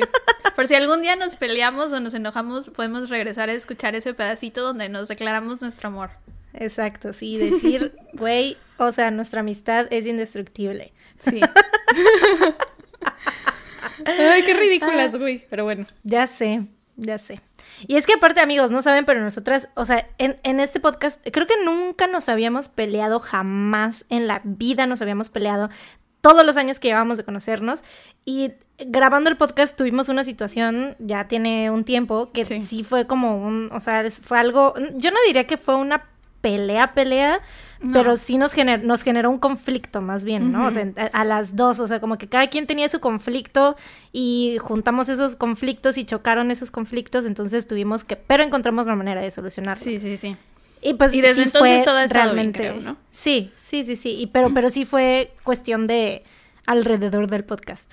Sí, y de hecho fue de que primero tú dijiste así de ay, es que no sé si quiera continuar. Y yo así de, bueno, pues si quieres no continuamos. pues si quieres lo dejamos, o sea, si no quieres ya, pues ya bye. Pues órale, pues bye, órale. Y es que ustedes podrán pensar, porque discutimos mucho, discutimos mucho, pero no peleamos. Porque las dos somos muy tercas, nos gusta tener la razón, somos muy similares en algunas cosas, entonces chocamos mucho, peleamos mucho. pero es que, y sobre todo discutiendo, sí, discutiendo estas cosas que son como que, de tener opiniones, ¿no? Es mucho de de que pues no, yo pienso que pasó esto, no, yo pienso que esto, no, es que esta persona así porque no sé qué, no, pues es que no sé qué, o sea, entonces somos a veces muy así, así como el cerebro a veces habla y estamos súper 100% de acuerdo en muchas cosas, en otras cosas pues sí, cada quien cree que tiene la razón, pero son dos cosas diferentes, entonces por eso a veces parece que nos estamos peleando, pero no, realmente así es nuestra Solo tenemos opiniones distintas en algunas cosas. Ajá, y a veces es difícil entender que tenemos opiniones distintas. Como luego yo le quiero decir, o sea, otra vez voy a poner el ejemplo, lo siento, ya lo saben, sáltense los siguientes 30 segundos si quieren, o un minuto, no sé. Este, luego le digo, güey, es que esta canción de BTS es tan chida, es tan poderosa, güey. El, el inicio, no mames, este inicio es uno de los más poderosos que existen. ¿Estás de acuerdo o no? no, güey. Y yo, ¿cómo que no? ¿Cómo no vas cómo Te no digo, vas a sí me parece que es una buena canción, me gusta, Pero, pero, pues, no. pero no. siento que sea así. Y Mariana Y yo así de, me güey, ¿cómo insiste, no? me insiste, me insiste, me insiste. Y una vez le mandé un audio y literal le dije, tenemos opiniones diferentes, eso es todo. Déjame tener mi opinión, no quieras convencerme yo, a tener no, la misma opinión no. que tú. Podemos seguir ¿Cómo siendo no amigos estás? y tener Y yo, opiniones ¿cómo- distintas. ¿Cómo no ves lo que yo veo? Sí, Pero sí, bueno. sí, sí. En fin. Sí, hablemos de Pues asesinatos. ya. continuemos. Sí. Hablaremos de asesinatos. Esa es la pregunta, porque te voy a contar la historia sobre la misteriosa muerte de Morgan Ingram. Oh. ¿Viste cómo metí, ¿Viste cómo metí esta introducción? Mm, no lo sí, viste muy venir. interesante. Te voy a contar sobre la misteriosa muerte de Morgan Ingram. Este, mi caso es corto, según yo es muy, muy corto, entonces pues se compensa, ¿no? Está bien, sí, que porque si no esto quedaría larguísimo. Sí, bueno, según yo es corto, espero. Ok. La noche del primero de diciembre del 2011, alrededor de las 9 pm, Morgan Ingram regresó a su casa después de pasar la tarde con una amiga. Entró a su cuarto y cerró la puerta. A la mañana siguiente, Tony Ingram, su mamá, entró al cuarto de su hija para despertarla, pero Morgan no se movía. Tony inmediatamente fue con su esposo Steve diciéndole que algo malo estaba pasando con Morgan, ya que por más que lo intentaba no podía despertarla. Steve corrió al cuarto de su hija, la vio en su cama inmóvil, así que la agarró de los hombros y la sacudió, pero no reaccionaba. Así que le quitó las sábanas que tenía encima y fue entonces que se dieron cuenta de lo extraña que era la situación. Morgan tenía ambos brazos elevados, así, y fuera de la cama. Sus rodillas estaban también dobladas, pero hacia su cuerpo, o sea, estaba como en una posición semifetal. Además, tenía los ojos completamente abiertos, el cabello enmarañado, tenía sangre en la frente, el labio inferior hinchado y la nariz destrozada.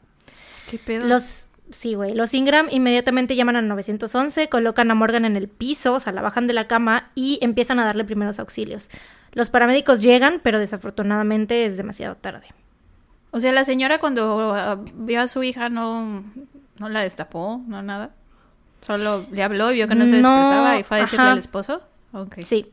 Sí, porque dijo, pues es que yo creo que o sea, está muy dormida, ¿no? Obviamente no se quería imaginar lo peor, yo siento, y no la quiso voltear. Y su- o sea, como que yo supongo que estaba muy durita y no sé, o sea, como que fue como que le hablaba y no quería, o sea, no, no se quería despertar, ¿no? Entonces, por eso. Em, El departamento del sheriff del condado de Garfield empieza a investigar la escena, tomando fotos y haciendo entrevistas a los familiares, ¿no? El coronel Trey Holt incluye al doctor forense Robert Kreutzmann para hacer la autopsia. 17 días después de la muerte de Morgan, el doctor Kru- determina la causa de muerte como natural, resultado de una porfiria aguda intermitente, la cual es una enfermedad en el hígado que se da cuando una sustancia llamada porfirina se acumula en el cuerpo afectando la piel y el sistema nervioso. Los padres de Morgan sienten que todo está súper raro, así que le llaman a sus doctores para ver si podían platicar con el forense, porque dicen, güey, o sea, esta madre, esta enfermedad de la porf- porfiria, eh, ajá, eso, o sea, nosotros ni idea, ¿no? O sea, este- esto se supone que es algo que em, de lo que debía de haber como registro tal vez, porque justamente antes, justo meses antes de su muerte, Morgan había como superado una enfermedad, tengo entendido, entonces estaba como muy checada, ¿no? O sea, por sus doctores. Entonces, pues es como que igual y alguien que no va regularmente a checarse con el- los médicos y que de repente se muere y dicen, no, pues es una enfermedad que te estuvo ahí chingando quedito, ¿no? y que tú no sí. sabías que la tenías ahí, pero pues ella sí estaba, o sea, justamente, o sea, sí había tenido esa como, ese- esos chequeos médicos, ¿no? Oye, Bueno, ¿y sabes de dónde, o sea, de dónde pudo o de dónde viene esta toxina porfiria? O sea, ¿es algo de tu comida, del ambiente o algo? No, ni idea. No sé, no, no sé. Ok, ok. Eh, Ah, es la acumulación, es la acumulación de ciertos químicos relacionados con las proteínas de los glóbulos rojos. Ni idea. mm, pues de todos, mira, me quedé igual. Sí. Algún médico que nos explique. Bueno, los, nuestros escuchas que son doctores sabrán qué pedo, ¿no? Eh, Oriéntenos, por favor. Eh, los padres de Morgan sienten que te digo que todo está súper raro, así que, el- o sea, pues sobre todo por cómo la encontraron y todo, ¿no? Eh, llaman a los, a los doctores para ver si podían platicar con el forense, pero este se rehúsa a hablar con ellos. Ocho meses después, el doctor Kreutzmann vuelve a revisar la causa de muerte y la cambia de natural a suicidio por sobredosis. De nuevo, los Ingram están pues incrédulos. Dicen, güey, ¿qué pedo? O sea, ¿qué le pasa? ¿Cómo al principio, cómo pudo? O sea, ¿qué cambió? O sea, ¿por qué? qué? Onda? ¿No? Y aparte, sobre todo, te digo, por las cosas raras que habían alrededor de todo esto. Em, Tony y Steve para empezar, sienten no están seguros de que Morgan jamás se hubiera suicidado, ya que según ellos nunca había tenido antecedentes de ser una chava depresiva o de tener problemas de salud mental de ningún tipo, así que empiezan la difícil misión de probar su teoría, que es que su hija fue asesinada. Aparte tenía 11 años, ¿no? O sea, supongo que si hay niños de esa edad que se suicidan, ¿Cuándo, pero... ¿Cuándo dije que tuviera 11 años? ¿O es del 2011? No he o fue el 11 de enero. No he dicho su edad, güey. Escuché 11 en alguna parte. Es del 2011 el caso, güey. Ah. Aparte tenía 11 años. De 11 años. Tenía 11 años. ¿Cómo se va a suicidar? O sea, bueno, de hecho no lo había dicho, pero bueno, ya aprovechando, Morgan tenía 18 años. Ah, ok, ok. Cerca, Era la menor. Sí, sí, sí, sí, súper. Era la menor de tres hermanos. Eh, Para empezar, Tony, la mamá, Dice que Morgan actuó un poco rara en la noche que murió. Dice que cuando llegó a la casa, es que te digo que se van a casar una amiga, ¿no? Dice que cuando llegó y pasó al lado de ella, susurró bitch, o sea, como perra, ¿no? Pero no se sabe, o sea, no se sabe si se lo dijo directamente a ella o con nada más así como que bitch, o sea, como de que alguien, Una expresión. Alguien dijo, ajá sí. ajá, sí, sí, sí. Lo cual según eh, Tony, era algo súper raro, o sea, nada que ver con cómo era su hija ni cómo se expresaba, entonces le pidió a su esposo que fuera a hablar con ella antes de que se durmiera para ver si algo le pasaba, ¿no? Steve estuvo en el cuarto de Morgan y Morgan dice que Morgan traía puesta una de sus pijamas, que eran unos pantalones de franela y un top, o sea, como una blusita pegadita así cortita. Dice que hablaron pues así de cosas de la vida, casual, ¿no? Que eran algo como... Eh, él como que mm, con su hija tenían pláticas siempre así como de este tipo, ¿no? Así hablaban de la vida, de todo. O sea, se tenían mucha confianza, ¿no? Ella tenía una buena relación con sus papás. Este, Steve dice que vio a su hija normal, feliz, y que cuando le dio las buenas noches, ella le dijo, te amo, papá. Y pues él salió de, de su cuarto pensando que todo estaba bien. Cuando los Ingram encontraron a Morgan, no traía pijama, sino ropa de salir. Traía mm. puesto un, traía puesto un brasier, jeans y una playera. Los jeans estaban desabotonados y tenían el cierre abajo. Aparte habían cosas que faltaban en su cuarto, como las sábanas y la pijama que había usado la noche anterior. También faltaban todas las joyas de valor que Morgan guardaba en su cuarto y un brazalete de su mamá. Pero la principal razón por la que los Ingram creían que su hija había sido asesinada era por los signos de trauma que Morgan presentaba en su cuerpo. Eh, la sangre en la frente y en la boca, porque eh, dijeras tú, ok, se suicidó, o sea, se cambió de ropa, no sé, a lo mejor pensó en salir, no sé, le dio algo que, no sé, ¿no? Eso sí lo pudo haber hecho ella, el cambiarse, ¿no? Eh, pero pues, o sea, por las señales, o sea, ellos cómo la vieron así como golpeada, dicen, güey, ¿cómo se va a estar golpeando? ¿Qué onda, no? Sí. Em, Sí, dicen que, o sea, lo que te decía, la sangre que tenía en la frente, la sangre que tenía en la boca, tenía como que muy hinchados los labios y le salía sangre así como, o sea, tenía como sangre en los dientes. Em, o sea, su nariz. golpeado. Ajá, su nariz, que te digo que estaba así como destrozada. O sea, ellos dicen que tenía como mucha sangre en, la nariz, que estaba como destrozada, como si alguien le hubiera dado un golpe en la nariz. Y aparte, en el cuello, ajá, ellos decían que el cuello lo tenía morado, o sea, casi así, como, como si alguien hubiera intentado así agarrarla y estrangularla, ¿no? Y como este, chingados de o sea, como primero dijeron que habían sido causas naturales y después exacto, que fue suicidio, qué pedo. Sí, o sea, ay no. Eh, sin embargo, la autopsia no indicaba signos de trauma. Y esto es que los, los Ingram estaban como muy indignados con esto porque pues sienten que no hicieron bien su trabajo, ¿no? Obviamente. Y sí, o sea, eh, eh, aparte de la autopsia, toda la investigación, ¿no? Súper incompetente. Así que deciden contactar ellos a 27 expertos para examinar el caso de Morgan. Eh, Uno de ellos... los Avengers del True Crime? Algo así. Ah, porque aparte, obviamente, obviamente son personas de dinero.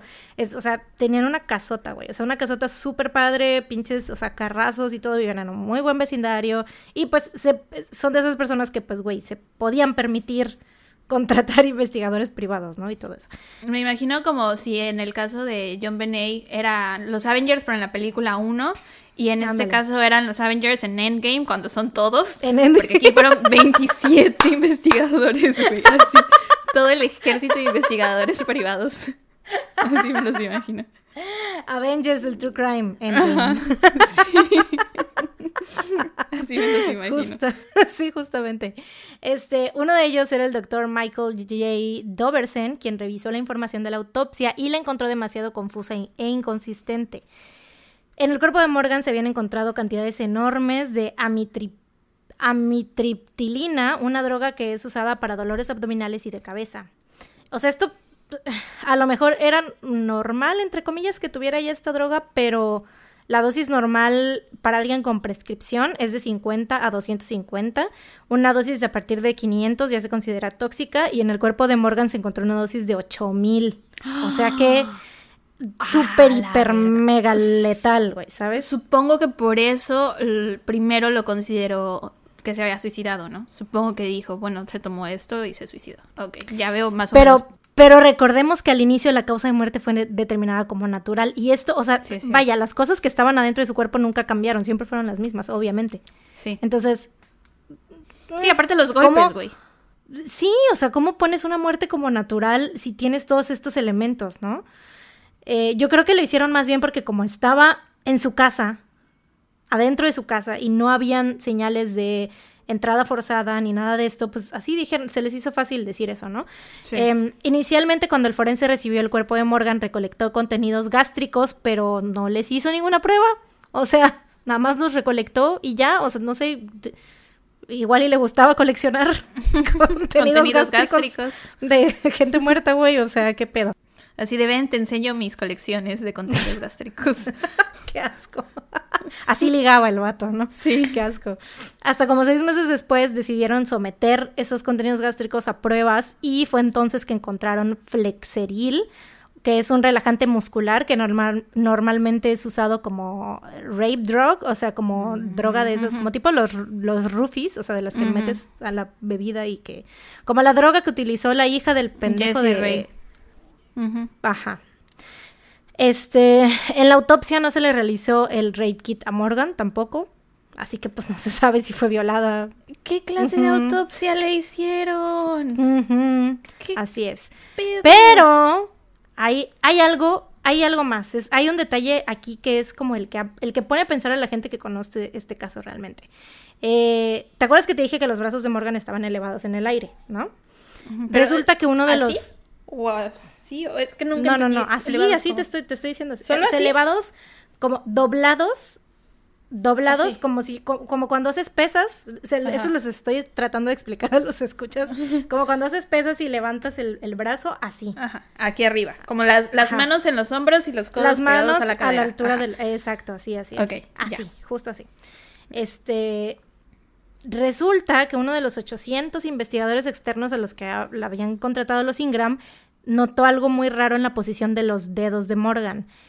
Así que les preguntó pues a los Ingram si su hija sabía lenguaje de señas, porque estaban como acomodados de una manera muy particular, ¿no? No estaban así como Mm. en puño, sino tenían los dos estaban diferentes, o sea, uno estaba como así, como el, el dedo, el dedo pulgar entre, entre los dedos, o sea, los dos, el dedo índice y el de medio pegados, o sea, como en puño, pero el dedo, el pulgar atravesando. La- no sé cómo explicarlo. Esto es lo que pasa cuando no sabes el nombre de los dedos.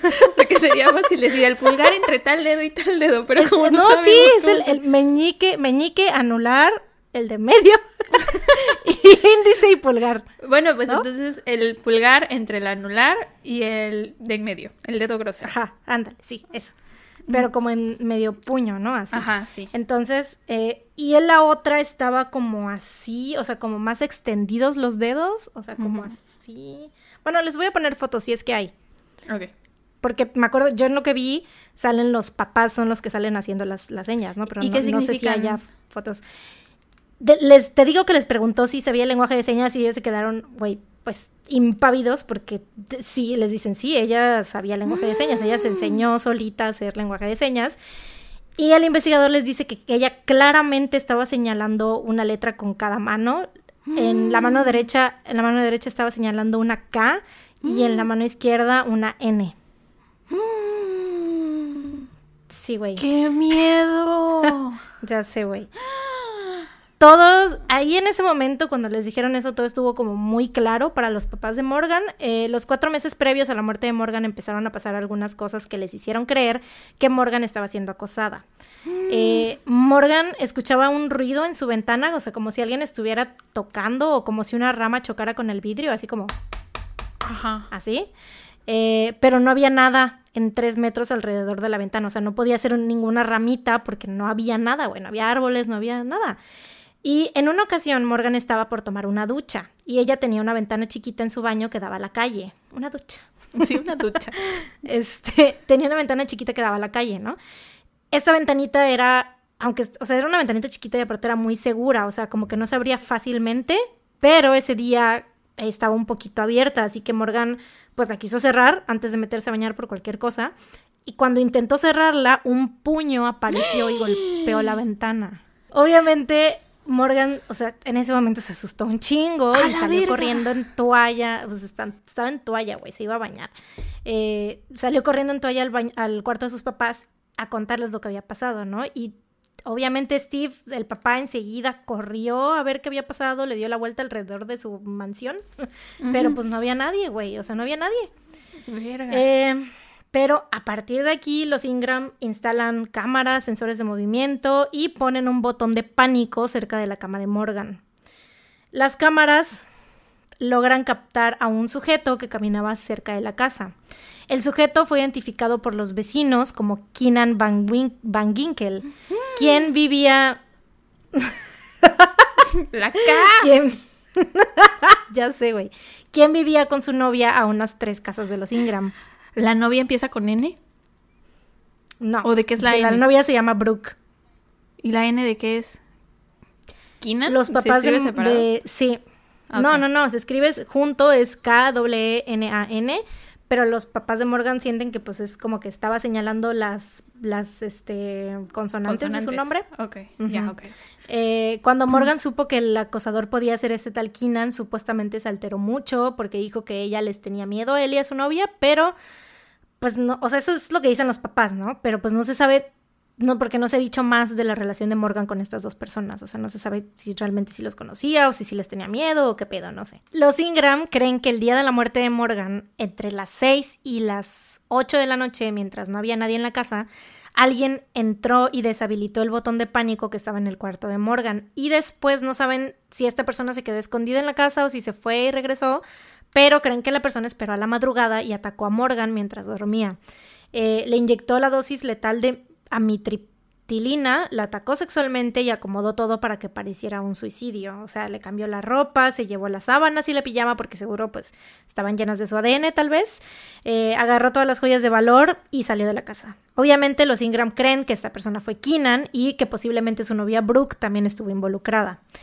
Eh, hay una entrevista con Dr. Phil donde confrontan a los Ingram y digo confrontan porque, güey, Dr. Phil les empieza a hacer preguntas de Morgan, o sea, como que implicando que no, que ellos como que realmente a lo mejor no conocían a su hija y que era una persona mm. muy diferente y que no sé qué, porque supuestamente se encontraron cervezas en el auto que Morgan usaba, que creo que era también de su mamá, y la mamá les dice así de no, pero esas cervezas no eran de Morgan, eran de, un exnovio o algo así, ¿no? No sé.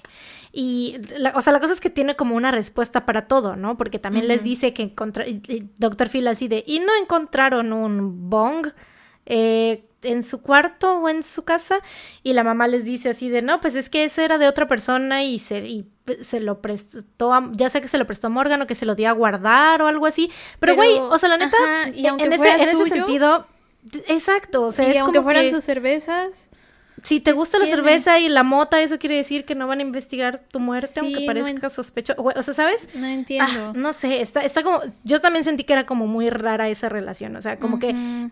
Según esto, es porque querían hacer, decir así como de que, pues es.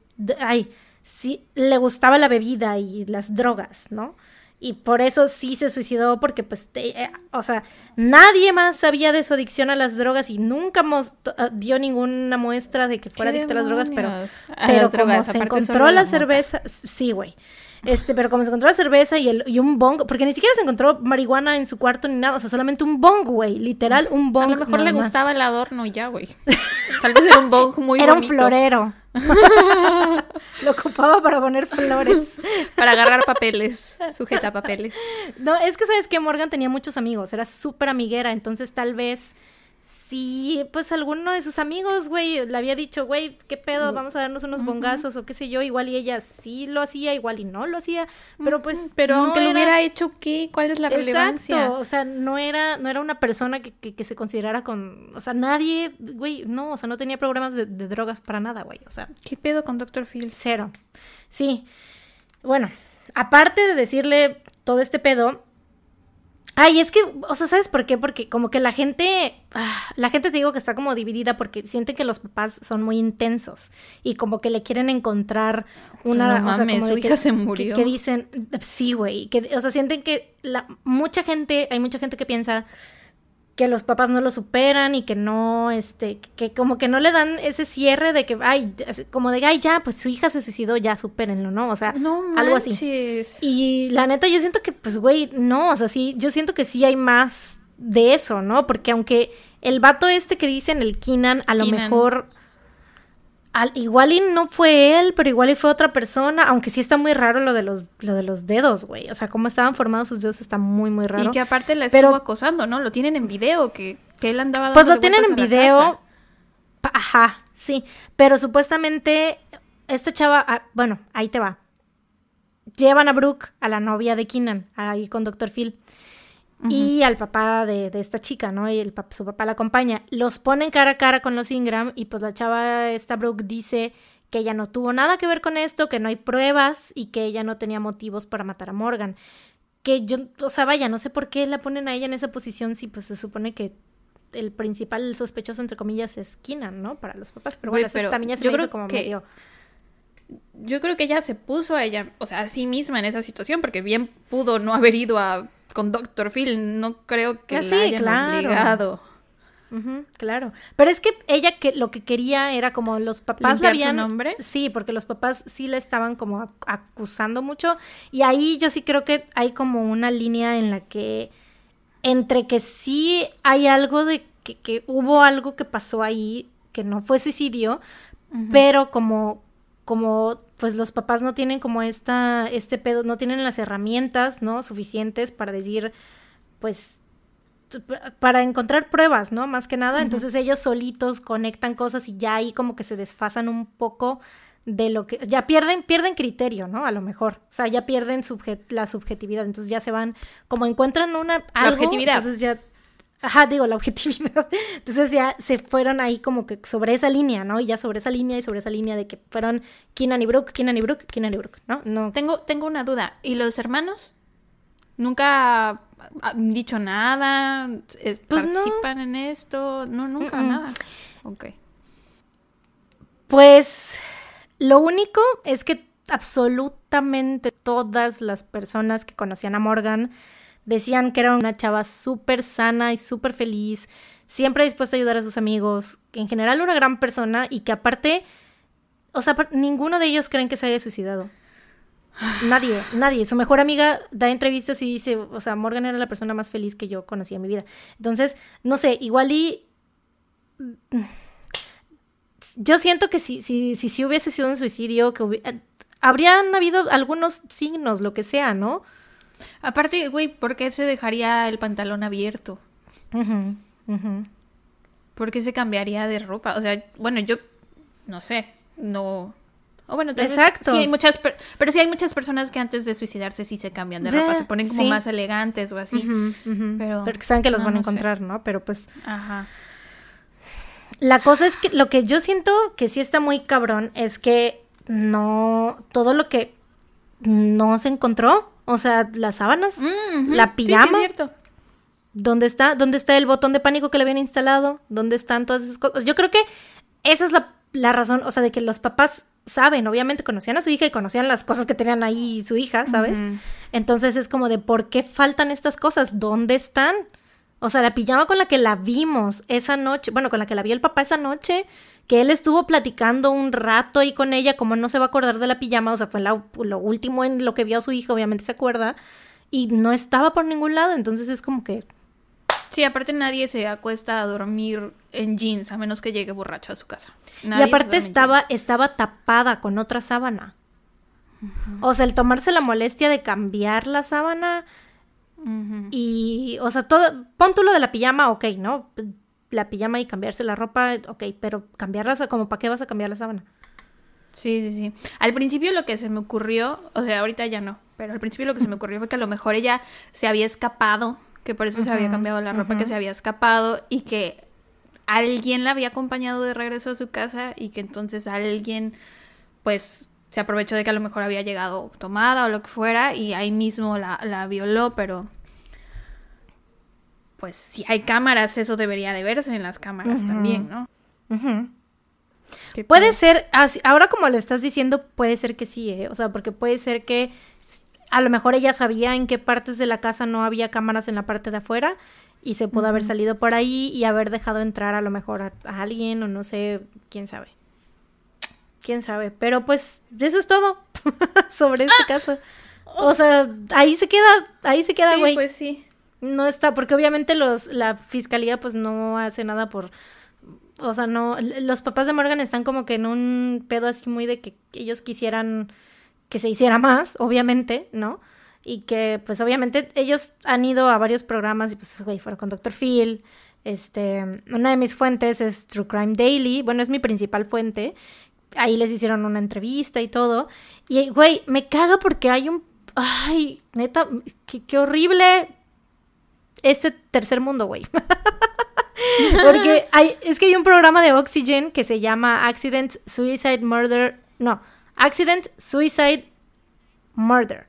Es, la es de la temporada 1, el episodio 9, que se llama Investigated by Paul Halls, What Happened to oh. Morgan Ingram, güey, que sale Paul Halls, nuestro poderosísimo Paul Halls, el que, el que resolvió el caso del Golden State Killer, este, sale él hablando y dando su opinión que yo quisiera saber, güey. Y lo busqué, lo estuve neta buscando por todos lados, pero pues no solo se puede ver en Estados Unidos, güey. Ah, Porque es, alguien que tenga es de, VPN. Es de, de, la página, es de, del, de, Peacock, la, esta plataforma que es como tipo Hulu, donde está ahora The Office. Este, entonces es de Peacock y tienes que tener, ya sé que tenga suscripción, o si, si puedes ver gratis tres eh, videos, y yo intenté hacer eso, pero pues no se puede porque por mi ubicación. Verga. Pero yo neta quisiera saber, quisiera realmente, no, no está, quisiera saber qué piensa Paul Halls al respecto. A ver, dime cómo se llama esta chava. Morgan Ingram. Morgan. Y ahorita tú sí lo encuentras, ¿no? no, pues voy a checar en, en Twitter. A lo mejor hay alguien que... No, nadie. Solo sale... a lo mejor hay alguien que no. nadie. Solo está, o sea, según yo, o sea, güey, si Paul Halls, Paul Halls no va a perder su tiempo hablando de tantas cosas, o sea, ¿sabes? O sea, como repitiendo. Siento que solamente habló en ese programa y que fuera el Golden State Killer, güey. Este, habló, siento que habló de ese caso en ese programa y ya se acabó. y no hay otra manera de verlo, ¿sabes? Entonces, pues fuck my life. Pero bueno, pues si algún día lo llego, lo llego a ver, pues ya lo incluimos en alguno, lo discutimos en alguno de nuestros minis. ¿No? Sí. Bueno, y pues ya eso es todo, no sé qué piensa. siento que este, este caso sí está como muy debatido porque hay mucha gente que cree que los papás de Morgan eran como que lo que te digo, ¿no? Que no superan que su hija se suicidó y que pues sí, o sea, que hay mucha gente luego dice eso no que suena a suicidio. Sí, no, para nada, güey. Que hay mucha gente que dice que este que Morgan y a lo mejor no les contaba muchas cosas a sus papás, que se metía cosas, que, que era como que, que sí, este, que se metía cocaína, que se metía un chingo de cosas, que o sea, se, se metía muchas drogas, ¿no? Este, y que o sea, sus papás no la conocían realmente y que sus mucha gente no la conocía, pero güey, ¿quién ¿De dónde sale esto, güey? ¿Quién cree? Sí, aparte que, o sea, si la gente de 18 años le cuenta todo a sus papás. O sea, aunque sí se hubiera metido. Aparte, no hay evidencia de que se metiera cocaína, para empezar. Solo está el bong, no se encontró ni siquiera marihuana y las cervezas en el coche. Y ya, ya por eso le están dando por sentado que es una una persona que consume, o bueno, que consumía drogas todo el tiempo. No creo que sea así. Y de haber sido así, de todos modos hay cosas que no cuadran. Por ejemplo, los golpes, las cosas que faltaron. O sea, amén. la única forma en la que justifico los golpes es que te digo, a lo mejor salió, se escapó, la golpearon, alguien la acompañó a su casa, la violó, la mató y se llevó las cosas. Esa es la única explicación que yo encuentro a todo. Esa es mi teoría. Y Sí, aparte lo de las manos, güey. Está muy raro que Sí, te está muy mueras y hagas estas Y hagas señas. esa, esa- esa señal justamente, sí, o sea, porque a lo mejor esta sobredosis que le pasó, pues obviamente no sé cómo, cómo habrán sido sus últimos momentos de que, pues estás teniendo una sobredosis, güey, está cabrón, ¿no? O sea, tu, tu cuerpo hace muchas Como que te cosas, dan ¿no? espasmos. Te pones... Ajá. Ajá. te pones muy mal, te convulsionas, ¿no? Entonces, Ajá, sí. supongo que... Y aparte también estuvo raro eso porque casi siempre cuando la gente tiene este una sobredosis les sale cosas de la eh, ya sea espuma o vomitan o cosas así y pues no había nada, o sea, tenía sangre en la boca. Entonces Sí. eso está ¿Alguien la raro. Sí, es obvio, porque pues la nariz, güey, la que, que sangre en la frente, o sea, no mames. Y eh, te digo, estas señas, o sea, es a lo mejor es no sé, si tuviera los puños cerrados, igual todavía pensarías, bueno, es porque pues no sé, por la sobredosis, no sé, por el O ataque, así, qué sé yo, ajá, pero estaban muy específicamente, o sea, las dos diferentes y como que tal cual, literal, eran las señas de, la, de una K y una N. Entonces, y sabía lenguaje de señas, si no supiera lenguaje de señas todavía, pero sabía lenguaje de señas, güey. Entonces, Y aparte, pues debió de haber sido. No creo que sea algo común que se encuentren cuerpos de esta forma, porque si el, inves- el investigador les comentó a sus papás, o sea, si al investigador se le hizo raro es por algo, ¿no? Me imagino que él debe de haber visto muchos cuerpos de muchas personas Claro. muertas con manos que no estaban haciendo letras. Así. Ah, Pero pues sí, hasta la fecha, la causa de muerte sigue siendo suicidio, güey. No la han cambiado. chale. Ni siquiera para decir inconcluso o algo así, o que le medio investigue, pues no, nada. Chale, chale, chalequito. Y pues sí, esa es la historia. Ah, pues ¿Y bueno, ya? gran caso. Está, no estuvo tan corto, siento. O sea, es- o tal vez sí estuvo corto, pero como que muy. ¡Ah! ¡Ah! ¡Ah! Sí, da para, da para, para el debate. Para, para, la, para la plática. Por eso me interesó mucho este caso desde que la primera vez que lo vi que fue pues igual en, en vi- videos de True Crime. True Crime True Daily. Crime Daily, sí. Este, sí dije, güey, qué pedo, qué pasó ahí. La neta sí está muy, muy, muy raro. O sea, yo, igual que los papás, o sea, si, si uno que no es, tiene ninguna relación con Morgan, te quedas así de, güey, obviamente pasó algo raro. Imagínate los papás que son los que la vieron, vieron cómo estaba y que saben todo lo que faltaba de la casa. O sea, como para qué van a estar mintiendo, ¿no? O sea, Sí. A o sea, porque. Sí, ¿para qué? No tiene sentido. no tiene sentido, güey. O sea, hay, hay gente que incluso llegó a decir que la mamá a lo mejor tenía, es- era este, de Munchausen. El que, Mm, ujú, Munchau- lo que tenía de- Didi. Ajá, lo que tenía Didi Munchausen Blanchard. by proxy. Ajá, entonces, pero pues ah, tampoco hay pruebas de eso, güey. Y decían que a lo mejor la mamá y el papá, o sea, no Pero sé. tienen otros dos hijos a Sí, los que podrían enfermar. O sea, si de verdad pues tuviera no. Munchausen by proxy, haría que sus otros dos hijos se enfermaran. No, aparte, güey, o sea, eran una familia muy súper normal de los suburbios, o sea, ¿sabes? O sea, como que... Que no- bueno, caras vemos, o sea, no digo Mm, que sí, ellos bueno, tuvieran claro. eso, pero por ejemplo con Didi y Gypsy creían que también eran la super familia, bla, bla, bla, pero resultó que Pero no. nada más, nada más eran ellas dos. Aquí está, sí. siento que está más difícil, ¿no? Porque hay más miembros de la familia. a todos. Sí, y no, y realmente tú los ves en entrevistas y se ven como que realmente, o sea, se ve que son padres angustiados y que están con ese pedo de que dicen, güey, o sea, algo pasó y queremos saber qué le pasó a nuestra hija y que se haga, más que nada que se haga justicia, ¿no? Pero pues, desgraciadamente, el caso sigue así. Los, o sea, está cerrado la, la, la gente que, la fiscalía y esos, pues también por eso la gente dice que a lo mejor no es tanto así como los papás dicen, que igual y mienten de algunas cosas porque pues la fiscalía no ha investigado, que a lo mejor si las cosas que ellos este, dicen fuera verdad, que pues la fiscalía sí hubiera metido ya mano y hubieran dicho no sé qué, pero güey, pues estamos hablando de que un, es un hecho que cambiaron la, Sí, la, causa, de muerte. sí. y eso que ahí... al principio se hizo mal la, la autopsia desde el inicio. Eso ahí ya te dice qué clase de personas están trabajando ahí, güey, la neta. O sea, de que gente incompetente. Aparte, era una chava súper joven. O sea, siento que cuando son personas de la tercera edad o personas que tienen eh, enfermedades muy serias, a lo mejor sí cuando se mueren no hacen las autopsias, porque pues ya se da por sentado que murieron por viejitos o porque tenían tal enfermedad y bla, bla. Pero pues ella tenía 18 años, güey, y aparte la encontraron golpeada. ¿Qué pedo? Y no, ah, pues y no le hicieron rape kit. Sí.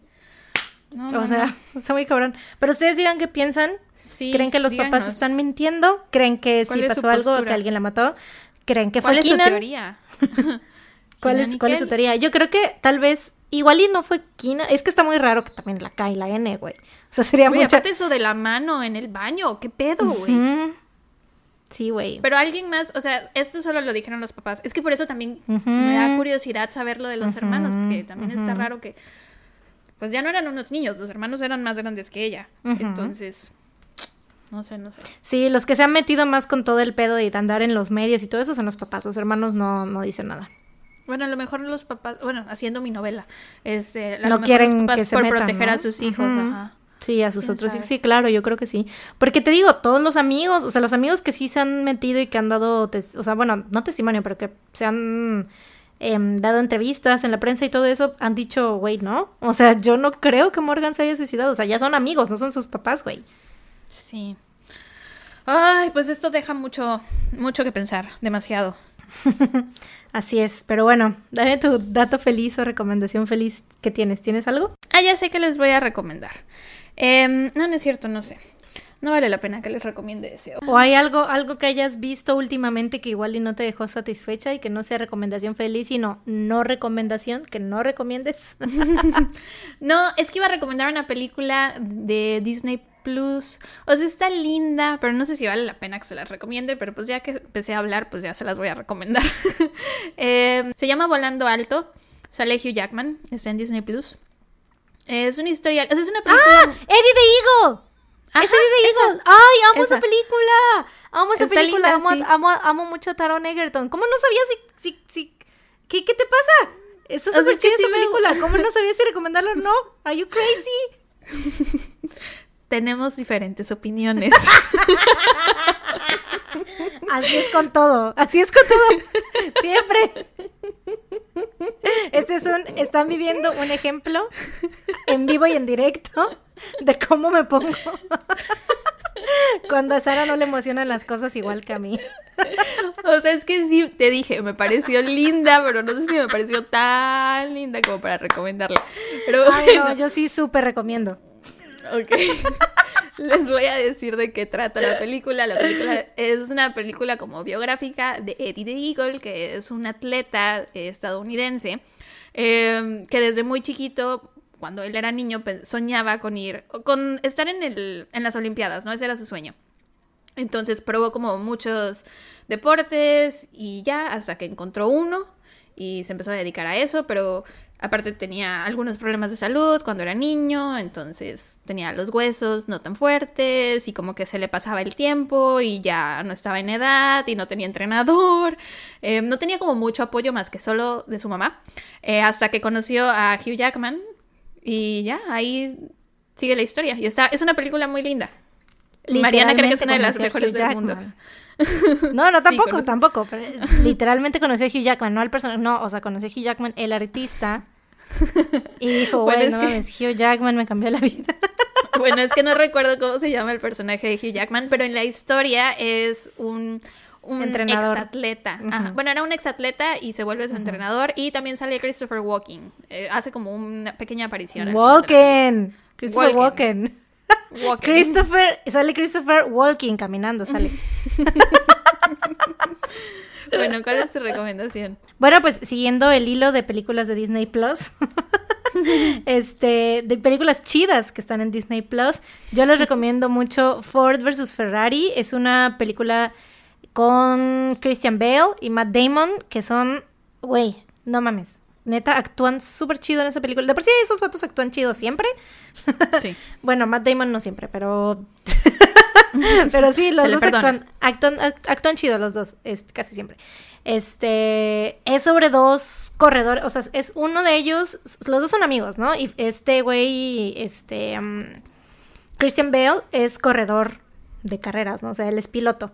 Y el otro vato es como su ay, ya no me acuerdo si es como un, como que el, el vato arregla coches, ¿no? Entonces hace coches, construye coches muy chidos de carreras. Entonces los de Ford lo contratan porque hacen, ya ves en, las carreras que hacen en Francia, este, de la Fórmula 1 y de esas madres, entonces haz de cuenta que, pues obviamente en esos tiempos el Ferrari eh, es, es de los, o sea, está ambientada en los años 60, 70, por ahí, bueno, no sé, antes. Es que no sé qué años son, güey. No sé si son, si es más antes. No, según yo son como 60, 70. Bueno, X. la cosa es que los de Ford quieren hacer como un carro de carreras que compita contra los Ferrari, que obviamente los Ferrari son los que siempre ganaban las carreras, ¿no? Y este, pues hacen, eh, construyen este coche, este vato, el Matt Damon, construye, dice, güey, este, este coche es la verga, les va a ganar, pero necesitan un piloto chingón. Entonces el piloto es Christian Bell, pero el personaje de Christian Bell es como que súper así rebeldón, ya sabes, como que este marcha el sonido de su propio tambor. y así, entonces, pero está muy chida porque es como pues ver este, este, y aparte sí es como que tiene secuencias bien chidas que, pues las carreras, güey, que estás así de, ah, o sea, que aunque no te gusten las carreras, está dirigida de tal manera como que para todo público se hace, se les hace interesante, ¿no? Y que todos, todos están así como de, no mames, ¿qué va a pasar? Si va, no sé qué, y está basada en hechos reales, entonces, pues... Eso te iba a decir, ¿no? Son dos películas basadas en hechos reales. De deportes. Tun, tun, tun. Que están en Disney. Tun, tun, tun. E, el cerebro, wow. Tun, tun, tun. Pues bueno, está bien, la veré. No la he visto. Esa ya me la había recomendado. Ah, Pilo. sí. Un saludo, Pilo. Me imagino que, le estás, que estás escuchando esto. Saludos, Pilo. Ah, pues bueno, terminamos, wow. Siempre después de terminar el episodio ¡Oigan! No, espérate, no podemos terminar. Hoy es cumpleaños de Sara. Bueno, cuando salga el ah. episodio va a ser cumpleaños de Sara. Sí, es mi cumpleaños. Que sea muy feliz. Que Gracias. feliz. Que los cumplas feliz. Que los cumplas feliz. Todos vayan y felicítenla en nuestro Instagram, arroba no salgas de casa podcast, en nuestro Twitter, arroba no salgas de casa, o en nuestro Facebook, no salgas de casa. o en nuestro Patreon, www.patreon.com, diagonal no salgas de casa podcast. Ah, ah, ajá, ajá, así es. Aprovechamos para pluguear todas nuestras redes. sí, es mi cumpleaños. y mucho. De lo que estábamos hablando Mariana y yo el otro día fue que el año pasado nuestros cumpleaños cayeron los dos en lunes ah, y este año los dos caen en miércoles. O sea, y es, curioso porque el año pasado, en, enero y febrero, los episodios los subíamos en lunes, entonces era cuando grabábamos los episodios. Bueno, más bien se subían y ahora que los subimos en miércoles, caen en miércoles. Cumplimos en miércoles, sí. Wow. Wow, wow. De por sí, nuestros, o sea, nuestros cumpleaños siempre, casi siempre, cuando. A menos que sea año bisiesto, ¿no? Caen el mismo día caen el mismo día. No, aunque sea año bisiesto, ¿qué nos pasa? El bisiesto va después. Sí, es cierto. Sí. Tú cumples antes del bisiesto, no tiene nada que ver. Aunque sea año No, pero sí, porque hay un día más en el año. Y entonces al próximo año se recorre. No, sí, sí. Ah, al próximo. Ah, sí, sí, sí. Al próximo año se recorre, sí, ¿no? No, pero de todos modos, o sea, el espacio que hay entre tu cumpleaños y el mío cae el mismo Sigue día. siendo lo mismo, sí. Sí, sí, sí. Perdón, somos tontas. y yo procesando, procesando el año, queriendo meter a huevo el año bisiesto, así. No, pero con los años no, pero un año después se recorre al siguiente no siempre, siempre, siempre nuestros cumpleaños caen el mismo día porque pues yo cumplo ¿cuántas son? ¿Tres semanas? Tres semanas después, justo, o sea, exactamente tres semanas después del cumpleaños de, Sara. Entonces, este, pues sí, ya saben. hoy es cumpleaños de Sara. O sea, bueno, hoy literal, hoy que estamos grabando, no. Pero pues el día que subimos el episodio ya es cumpleaños de Sara. Esto fue todo. Esperamos que hayan disfrutado este episodio lo, pues, en la medida en la que se pueden disfrutar porque pinches ¿Cómo se llama ese pendejo David del pinche Toy Box Killer? David Parker Ray. Es el nombre que más he repetido en cualquier episodio y siempre te acuerdas de los nombres completos. Menos ahorita. Sí, porque David no, no, quise registrarlo en mi memoria, güey, qué asco. No vale la pena. Em, y el que tú contaste de Morgan. No me digas, Morgan Ingram. ¡Ah! ¡Ah!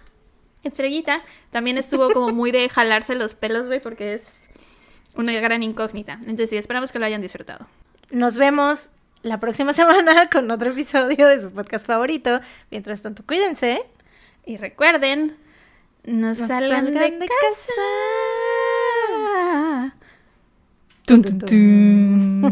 Adiós. Bye.